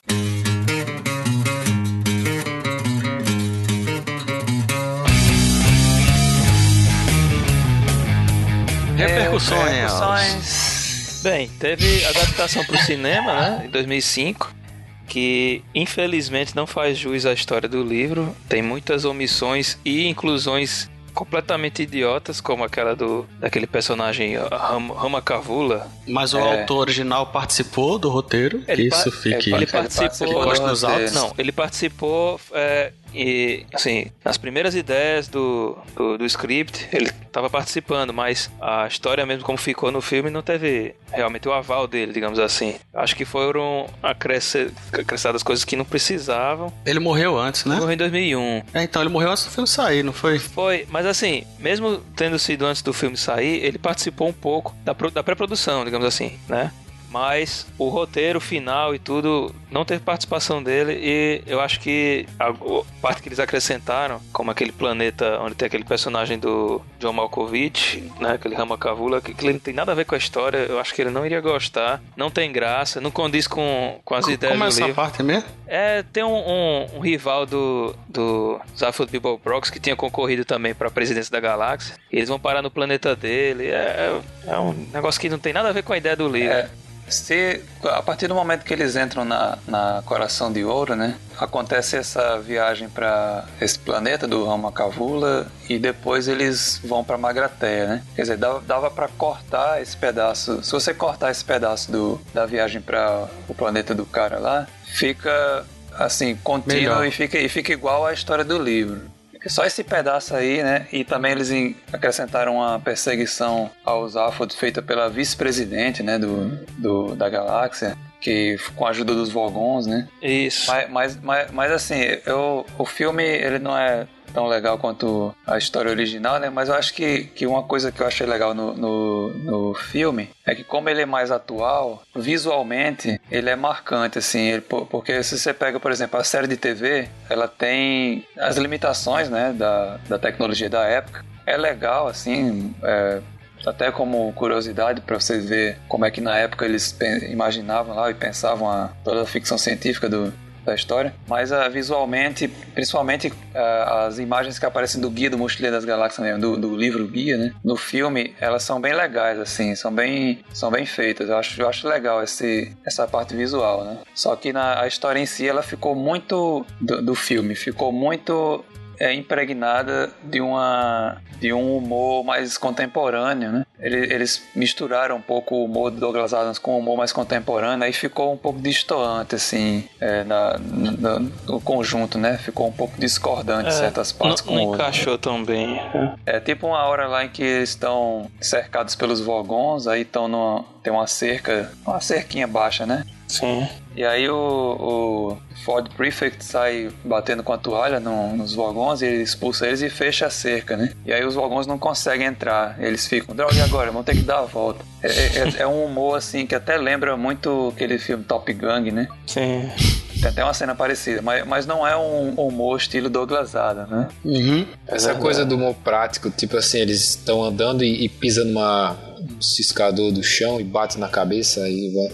Humor pastelão, né? Que não, não tem tanto no, no livro do, do Douglas Adams, mas no, no filme tem mais. Coisa É, mais cara, prática. essa né? Não é É. no filme que tem, não é no filme que tem aquele, aquele planeta que, dependendo do seu pensamento, o bicho dá uma tapa na pessoa, não é? É, É exatamente essa cena que, o- que o Wally tá Sim, falando. é isso, é. que não existe Ah, no tá. livro e realmente não tem nada do humor de, de Douglas É, Adams. não tem graça, né? É, não tem. Não tem graça, a verdade é essa. A tentativa Acho que boa. é justamente pelo fato de, de o humor mesmo na- do livro estar mais na- nas digressões que são é, faladas pelo narrador, né, do que na própria história, na própria situações que eles passam, né? Então, como no filme você se foca mais na- nas situações e nas cenas e, e tem não tem tanta intervenção do narrador, né? Aí se perde mu- muita É, coisa. e também, também assim, é, a linguagem que é utilizada é diferente, né? É como eu, Acho que é um filme difícil de fazer, né? É como eu digo, assim, a respeito, por exemplo, um livro que eu gosto muito, que é A Sustentável Leveza do Ser, que, Sim. cara, o livro Uhum. é sensacional, é fenomenal, mas porque tem uma linguagem, né? Tem um narrador, ele fala a respeito dos personagens, um narrador que não tá incluído na história ali, um narrador que tá vendo a história de fora. E funciona perfeitamente pra história. Mas a adaptação do filme não gostei, porque não tem isso. A linguagem é diferente. É a mesma coisa o Guia do Mochileiro, né? É, o, o, o que tem de, de legal no livro são os jogos de palavras, tem essa questão do narrador falando É, a coisa, que, não- que não dá é. pra encaixar realmente no, num filme. E o filme não ficou. A gente cai a naquela, coisa. a gente cai naquela, naquela questão de sempre que o, o livro ele tem um poder maior de ser melhor do que os filmes, né? Exato. Uma coisa interessante, especificamente do Guia do Mochileiro, é quando ele fala naquela parede imensa, né? Uma parede que pra qualquer, qualquer lado que você olhar, você não consegue ver o fim. E ele fala que é uma parede, vai descrevendo a parede, descrevendo a parede, pra no final dizer que era uma esfera. Exato. Sim. No filme, vão mostrar e você vai ver simplesmente que é uma esfera. Já, Né? já vai estar É, muito não Você não vai Exato. ter. não vai ter aquela evolução de, de. Não, isso é uma parede. Você aceitar que aquilo é uma parede e que é uma parede diferente, né? Porque não tá sendo descrito, tá? é uma imagem, né? É, A imagem não fala mais do que mil palavras. imagem. E essas ideias de Exato, que não tem como explicar ele isso. quebra expectativa assim no meio de uma frase, não, não dá pra colocar num filme, né? Aham. É, é- é coisa da linguagem mesmo. É, o, o livro é muito engraçado por conta disso. Não dá pra traduzir esse tipo de humor pro filme, ou se dá, o trabalho é gigantesco. Então é por isso que eles acabam apelando pra esse humor meio pastelão, como o Wally disse agora há pouco, né? O, a pessoa pensa alguma coisa e, e a- aparece um negócio no chão e dá um tapa na cara. Isso não existe, né? E acabou tendo um sexto livro, não dele, não de Douglas Adams, mas de um outro autor. Entrou na onda da história e inventou um sexto livro que eu não faço ideia se presta ou se tem a mesma qualidade do, do autor original, né? É um tal de El Incolfer, publicou agora em 2008. O sexto livro da, da trilogia Guia do Mochileiro. Trilogia de seis livros. Houve uma adaptação para quadrinho, né? Foi pela DC Comics. É, parece que foi que adaptaram só os dois primeiros livros. Os dois ou os três primeiros, sei lá. E teve, teve um jogo de videogame, parece que era um daqueles jogos baseados em texto também, text-based. Sim, eu queria falar do, do Futurama, né, gente? Que foi muito influenciado É pelo, mesmo, cara. pelo, pelo livro Guia do E Mochileiro. Salt, e Salt Isso. Park. Salt, South Park. Park. Talvez, mas eu acho Futurama mais por causa do, da coisa do futuro, das viagens espaciais. É, Raças tem o, alienígenas. o, o robô Bender, que lembra, um- embora tenha personalidade diferente de Marvel, né? Mas ele lembra, assim, é como se fosse um robô com uma personalidade forte, né? É, é um robô com PPG. É, exatamente. Um robô com PPG. E, e até a, a coisa da tecnologia, como ela é explicada né, em Futurama, lembra também a- as formas é, nonsense, né? De explicar a tecnologia no guia. O protagonista, eu Aham. não lembro o nome dele. Qual é o nome dele? O menino. É Fry. Fry, né? Fry, ele lembra muito o Arthur Dent, né? É, Ele também é, É, um é- intrometido é. no ambiente cosmopolita, sei lá. O, o Arthur é um inglês que até a destruição da Terra não sabia que existia vida fora da Terra. E de repente ele se vê numa, no espaço encontrando várias raças diferentes, encontrando um milhão de coisas diferentes. Os dois têm a mesma personalidade. Os dois têm a mesma Exato. personalidade. O São meio lesos, não estão nem aí. E o Fry ficou congelado, se não me engano, né? Durante muitos anos. Foi, foi. e quando mil descongelou, anos. apareceu naquele mundo de repente. É, realmente tem muito, muito a ver, assim. O Tem tudo a ver. Exatamente. é. Uma coisa que me fez lembrar muito de Guia do Mochileiro das Galáxias foi um episódio do Futurama em que havia uma tecnologia usada na nave, né, para viajar a grandes distâncias, né? E a explicação para que ela fosse tão rápida era porque ela fazia com que o universo se movesse ao redor Ih, eu dela. lembro desse episódio. É, então assim, não é que a nave se deslocasse até outro ponto, era o universo que se mexia. E South Park, vocês conseguem lembrar de alguma relação? Não, não. Tem uma Porque eu bem não- interessante. Eu assisti. Eu não assisto só Não, não é um episódio não, é um personagem. Hum. Vamos ver se vocês lembram. Tem um personagem de South Park que eu acho que foi inspirado no Guia do É o Mochileiro. Kenny o que morre? Um personagem de duas cabeças. Não, é a toalhinha. Vocês precisam, vocês deveriam levar uma toalha. Ah. Sim, Eu não, não, é, não lembro. eu sei mais É, ou pô. menos. É, com certeza foi inspirado. Vocês deviam levar uma toalha. A toalha é sempre útil.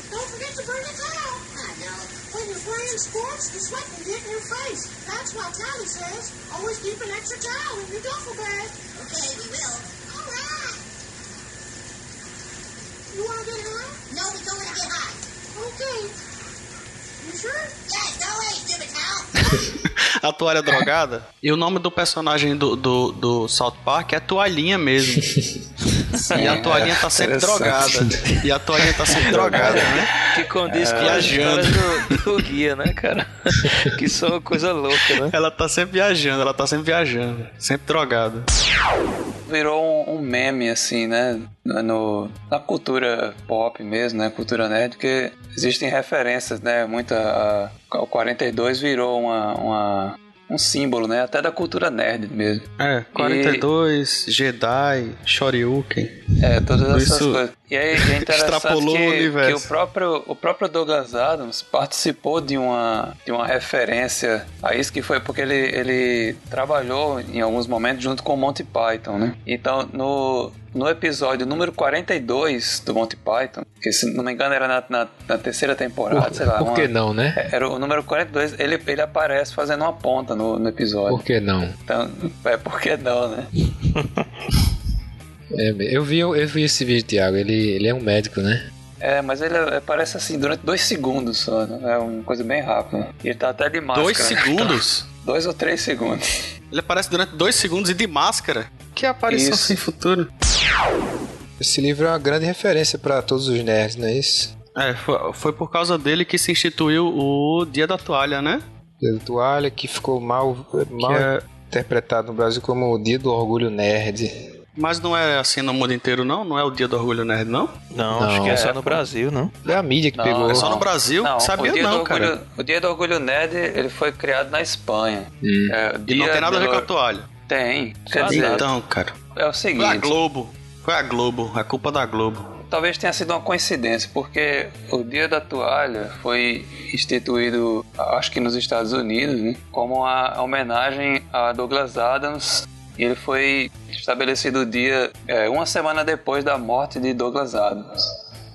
Não sei É, isso porquê, acho que é um motivo meio aleatório. É, foi, Aí foi no- feita uma enquete na internet. Uma enquete não. Eles tinham um, um, um site de fãs, né? E depois que ele morreu, os responsáveis pelo site publicaram dizendo, ó, nós vamos fazer daqui a duas semanas uma homenagem a ele e tal. E aí ficou a data assim, não foi nada específico, exatamente duas semanas depois, nem nada assim estabelecido não. Foi, foi só uma data aleatória realmente. Mas foi aproximadamente duas semanas depois que ele morreu. E ficou, né? Ficou como se fosse a data da toalha. Por coincidência, caiu no dia que foi o aniversário da estreia de Star Wars, episódio 4. 25 de maio. Aí misturou as duas coisas, né? Aí Mas não teve, o- não teve a enquete? Como é que foi coincidência? Não, não foi uma enquete, foi. Eu me expressei mal. Foi no- nesse site, um fórum que, pessoal, os fãs de, de Douglas Adams discutiam é, online. Se não me engano, foi o, o responsável pelo site, pelo fórum. Simplesmente disse: Ó, daqui a duas semanas vamos sair com nossas toalhas e marcar esse dia como se fosse o dia da toalha.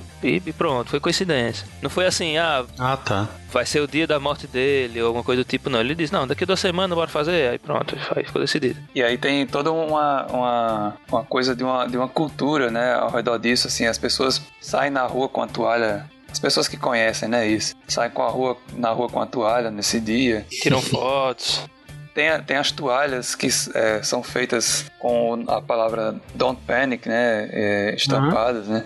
Então tem, tem toda uma, uma cultura. É, e, e assim, alguém, alguém pode achar isso, isso bobo, né? Mas, é, cara, é, é, é uma coisa, é uma manifestação importante no- da- na sua proporção mesmo, né? Guardando as suas devidas proporções. Porque é o seguinte, todo mundo, assim, que gosta dessas coisas mais obscuras, assim, que agora, agora virou moda, né? Mas antes não era. Eu sempre tinha receio. Pronto, eu tava num grupo de amigos, eu tinha receio de dizer que eu gostava de quadrinhos, né? Por exemplo. Até pouco tempo, eu tava no mestrado ainda e, e quando eu dizia que eu lia quadrinhos, eu era ma- malhado mesmo assim, eu sofria um semi-bullying, entendeu? Alguém dizia assim: Ah, eu também gostava quando era criança. É isso, tipo, é coisa, isso é coisa de criança, sei lá, fica lendo essas coisas e tal, mas cara, tem quadrinho que é melhor que filme. E o pessoal não nunca acreditava no que eu disse, até começar a sair Homem de Ferro, Thor, agora todo mundo é, É, fã eu- desde criança. Isso, é, todo mundo é nerd agora. Todo mundo agora é fã, né? É, É, eu sempre é gostei do Homem de Ferro. Eu não vou dizer o nome da pessoa, mas tem uma pessoa que disse: Não, eu sempre gostei do Homem de Ferro. Cara, ninguém nunca gostou do Homem de Ferro. Ela tá. É o personagem Ela mais tá nesse podcast? secundário? Ela, ela tá nesse podcast, nesse programa? Não. O Homem de Ferro é um personagem velho secundário. Ninguém nunca prestou nem atenção direito. Aí a pessoa vai dizer que é- sempre foi fã do Homem de Ferro. Ó, tem uma coisa muito importante. Aí, égua. Ó, Werner, tem uma coisa muito importante que é o seguinte: você vai ter que dizer o nome de quem é essa pessoa agora. quem é a pessoa? Pode dizer, ele, ele não tá escutando, não. Não escuta, não. Não, não pode dizer não. com raiva. Deixa a pessoa Ei, ficar na dúvida se é ela mesmo ou não.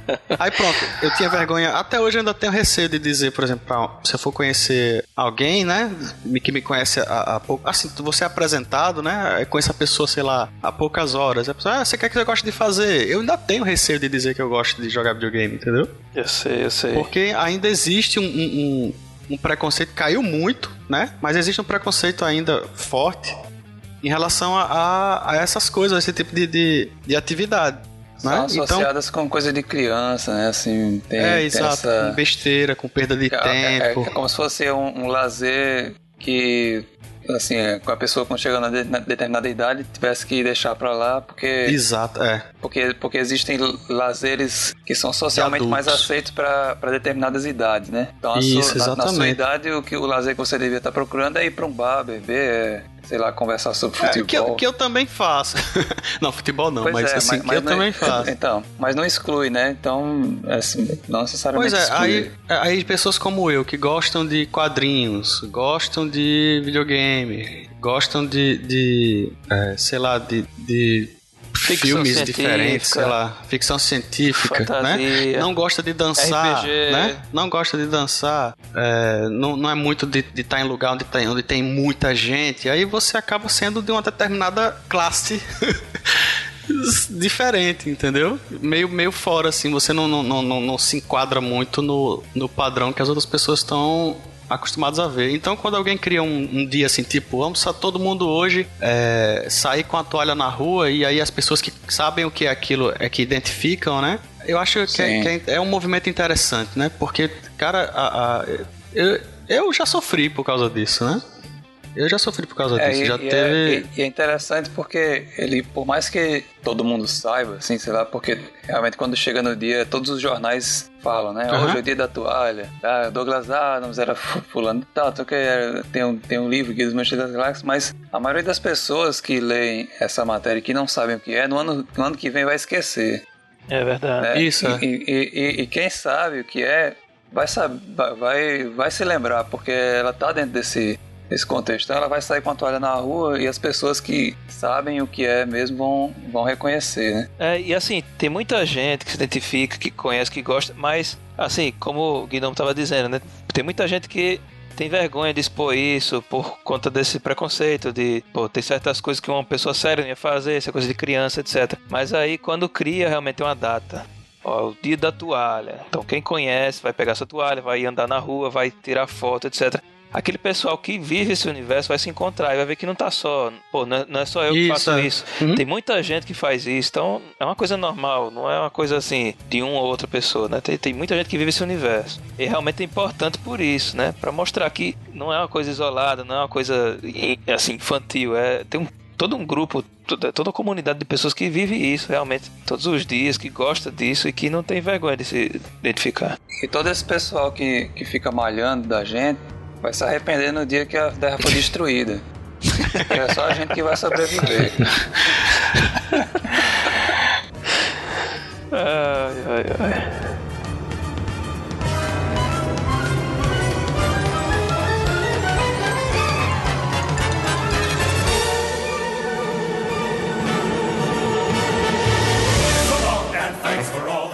So sad that it should come to this. We try to warn you all,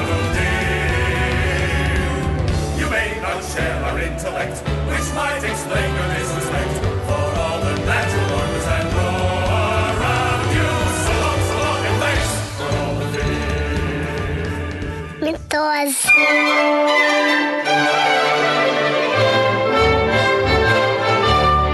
Vamos para as mitoses dos ouvintes. Vamos? Misantropo, como os nossos ouvintes podem entrar em contato conosco para nos enviar suas contribuições sobre os nossos episódios? Olha, eles podem mandar um e-mail para recados@mitoseneural.com.br. Podem comentar na nossa página no Facebook, facebook.com.br mitoseneural, ou comentar no post no próprio site da Mitose Neural. Isso, eles podem acessar nosso site, né, o post através do mitoseneural.com.br ou pelo teianeuronial.com. Sim, eles podem comentar também pelo Twitter, arroba mitose neural. Pessoal, mitose com S, tá bom? Isso. Mitose. Então, o que são nossas mitoses dos ouvintes? Né? São as contribuições que os ouvintes nos enviam, né? É, multiplicando os neurônios e as informações que a gente apresentou nos episódios e que deram frutos aí, né, na imaginação das pessoas. Exatamente. Contribuições, feedback, ou pelo menos um comentário sobre o que acharam, né? Isso. Então vamos começar aqui falando primeiramente sobre uma complementação e na verdade uma correção a algo que eu falei no episódio sobre a piada mortal, quando eu mencionei que havia uma história em que o Coringa ameaçou tirar a máscara do Batman, né, que tinha nocauteado e que não resolveu não tirar, né? Na verdade, essa história, né, se chama A Vingança Quíntupla do Coringa, escrita por Dennis O'Neill e ilustrada por Neil Adams, que é uma dupla bem conhecida nos anos 70, né, que, que desenhou e escreveu várias histórias do Batman. E essa história foi publicada em 1973, né? Então, Hum, 13 anos antes. 13 anos antes da piada mortal, né? Então o Coringa, né, vou falar aqui rapidamente a fala dele, né? Ele diz assim: "A vida dele é minha. Posso extrair o fôlego dele sem esforço. Afinal, posso triunfar. Mas que vitória vazia. Foi pura sorte que causou o sucesso do meu ataque a ele. Eu sempre previ meu triunfo como resultado de astúcia, ao fim de uma luta feroz entre o Batman e eu. Ele usando suas habilidades detetivescas e eu empregando o dom divino que os homens chamam de loucura. Não, sem o jogo que o morcego e eu temos jogado há tantos anos, vencer não é nada. Ele deve viver, até que eu possa destruí-lo adequadamente. É, as palavras de um maluco, né? É, e que já mostrava né, ligação forte entre os dois, né? Que não, não foi criada com a piada mortal, né? Já existia essa visão de que o Coringa era o arqui-inimigo dele, né? E que mesmo o Coringa querendo destruir o Batman, ele tinha consciência, né? Ou a, a maluquice, né? De que essa, essa luta entre os dois é, deveria se dar de maneira justa, né? No, no final. É, parece briga de namorado, né? Você não acha, não? É, Namoro neurótico, né? Que um um fala mal do outro, briga, quer acabar com a vida do outro e depois tá tudo bem, tudo tranquilo, se beijando. O próximo recado, na verdade, é um, um feedback de Aux. Aux. É assim mesmo, Thiago? Aux? Eu acho que é ALX mesmo, acho que é a abreviatura de Alexandre. Hum, Alexandre. Na verdade, é, se trata de um feedback do nosso primeiro episódio de agosto de 2013 sobre a metamorfose de Franz Kafka, né? Quem não escutou, vamos escutar aí, né? Baixar no, no site. Ele diz o seguinte: Caras, gostei muito desse podcast. Aliás, encontrei-os pelo podcast e fiquei muito feliz com o material que eu vi. Tiago, explica o que é o podcast? É uma rede social de podcasts que você pode indicar quais os episódios de podcast que você já escutou, né? Parecido com o Scooby, com o Filmou, só que de podcast. Ok, obrigado. Sim, ele diz mais a- aqui na frente. Peguei este episódio não por ser o número um, senão por falar sobre um assunto que me interessou, que é a obra tratada. Gostei muito desse livro quando li e devo confessar que, ouvindo o programa, fiquei com vontade de voltar a lê-lo. É, que é justamente uma das nossas intenções desde o início, que é não só falar da obra para quem já conhece, mas também para incentivar quem não leu ou quem já leu e gostou para revisitar. Ele diz mais aqui: aliás, gostei tanto desse programa que o recomendei no Os Comentadores número 17. Espero que curtam. Abraços. Os Comentadores é um, é podcast. Nós tivemos o prazer de escutar e realmente ele nos recomendou lá, né? Falou muito bem do, do, do nosso podcast. Até agradeço ao ALX, Alex. É, todos nós agradecemos, né? Todos nós agradecemos. Esse Os Comentadores é um podcast que se encontra no Mundo Podcast, que é um portal de podcasts, né? Onde tem o TelhaCast também, né? E esse Os Comentadores especificamente tem como tema, né?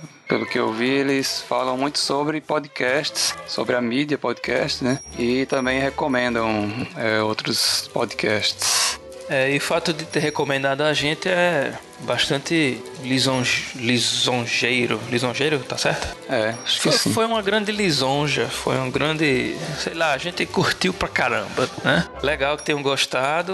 A gente gostou também dos comentadores, né? Fazem recomendação de podcasts interessantes.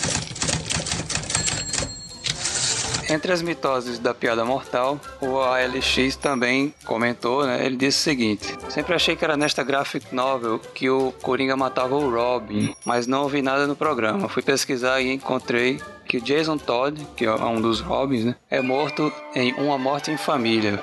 Pelo Coringa. Né? Isso é, o Morte em Família é um outro arco na qual acontece isso aí, né? Essa morte do, do Robin pelo Coringa. Olha aí, uma boa dica de material a ser analisado, se é que já não foi. Eu, eu pelo menos nunca vi nenhum podcast falando sobre esse arco. Né? É, eu também não. Bom, ele continua. Ouvi este episódio emendado com o primeiro.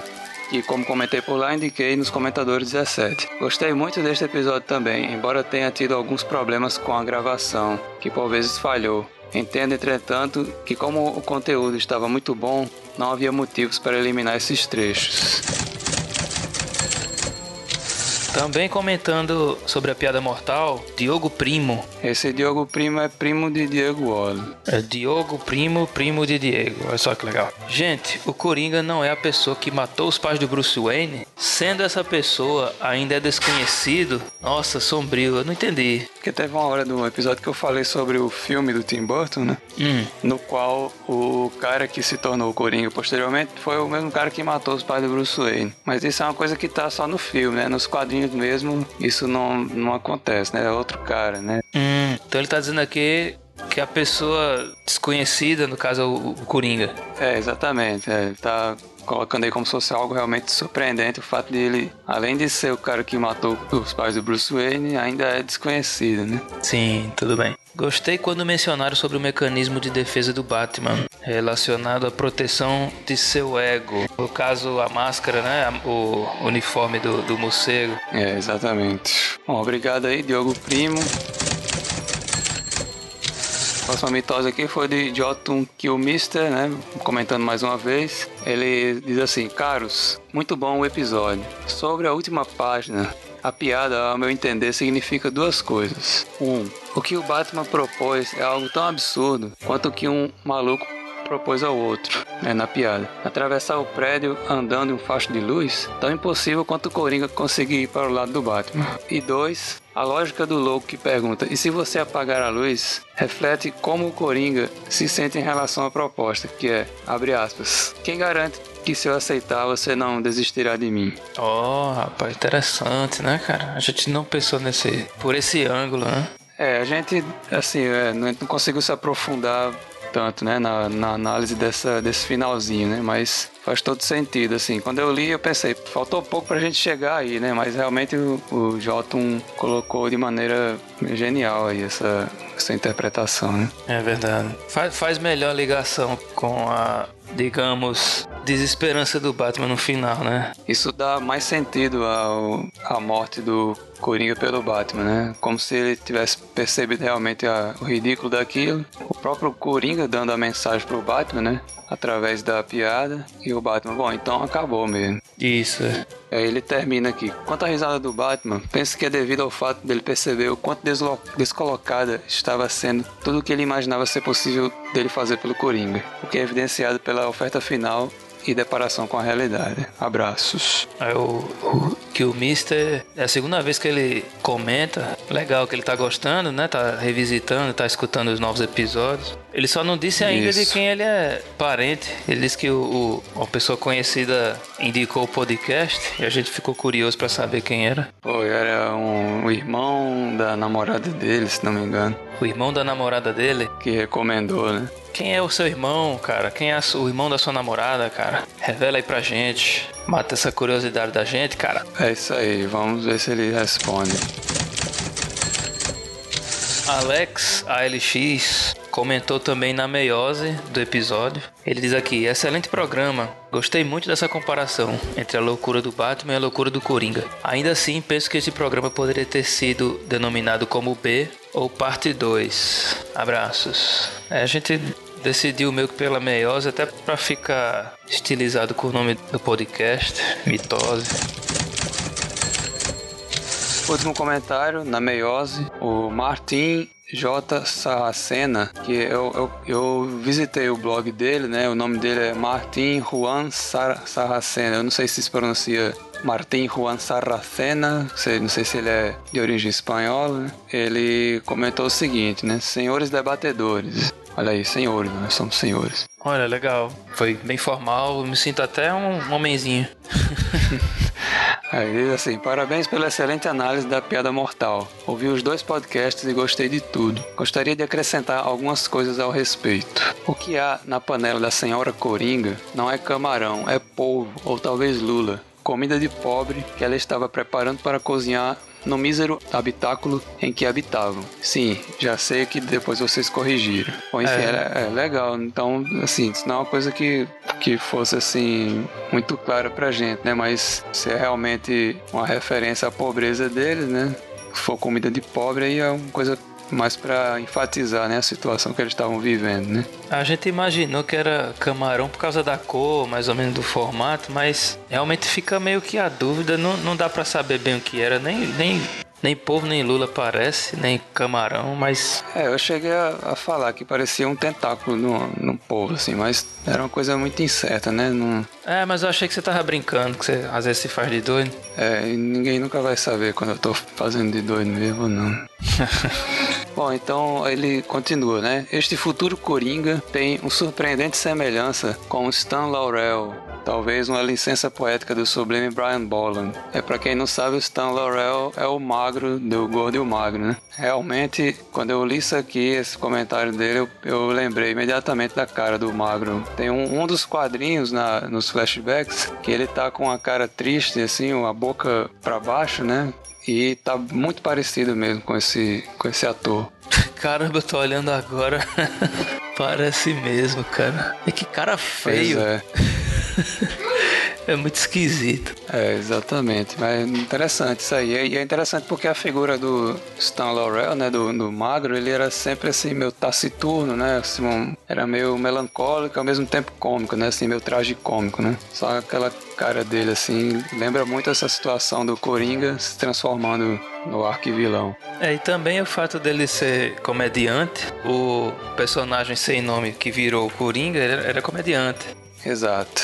E aí ele coloca mais um ponto aqui, né? Diz assim: sim, começou como assistente de laboratório, né? tá falando do Coringa, né? E depois foi químico, que desenvolveu o veneno que mata de rir com assistência de Melvin, um primo dele, como se vê na graphic novel O Primeiro Contato com o Coringa, onde Batman prende os caras que estão com ele e não percebe a periculosidade do dito cujo. Ele bota aqui, transcreve aqui um pedaço do diálogo, né? O Batman diz: Eu já vi você? E o Coringa responde: Não creio, provavelmente você se lembraria. E o Batman pergunta de novo: Quem é você? E ele responde: Eu sou ah, um pobre palhaço que estes caras sequestraram.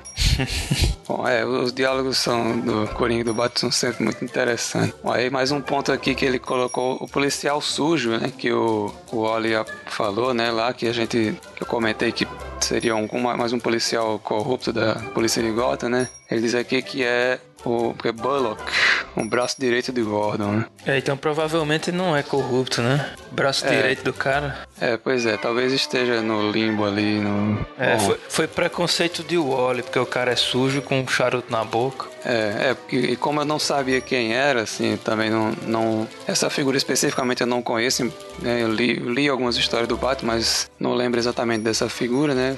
É. Como ele era um policial, eu imaginei que ele, que ele fosse corrupto, porque quase todos os policiais de Gotham é corrupto, né? Só Então foi preconceito seu também.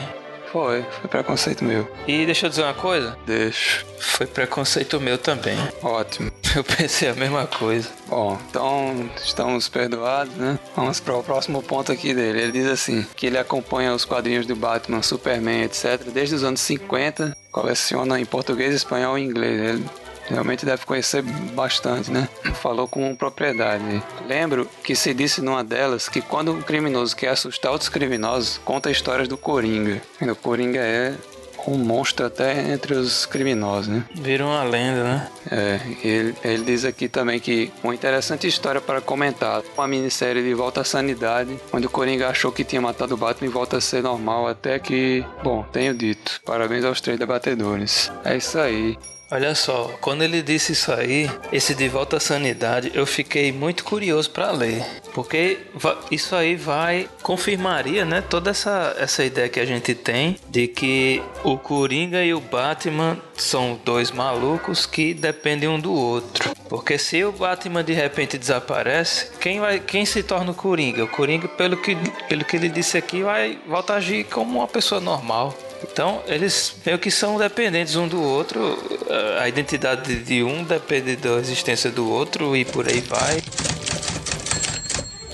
Último recado é que o próximo episódio será sobre o Labirinto do Fauno. Preparem-se que daqui a duas semanas, né, se você estiver ouvindo no dia que esse episódio foi ao ar, ou se você enfim, não souber qual, qual dia ele foi ao ar, você confere aí no post. Mas o próximo episódio será sobre o filme O Labirinto do Fauno, de Guilherme Del Toro. E assistam o filme, se quiserem, antes de, de eu escutar, para tornar a experiência do podcast mais enriquecedora. E se você ainda não viu, corra. É um filmão. Nós vamos falar muita coisa. Tem spoiler para todo lado. É uma coisa até que o nosso queridíssimo Gnomo comentou que, que eu também concordo. A gente tem trabalhado muito dissecando as obras e a gente trabalha basicamente com spoilers. Então, quem quiser escutar o, o episódio, veja logo o filme, tenha suas próprias impressões, suas próprias conclusões e discute a gente para ver se nossa discussão vai de encontro com o que vocês acharam. Ou ao encontro de. Né? É. Bom, então é isso. Obrigado, pessoal. Até a próxima. Até a próxima. Até mais. Tchau.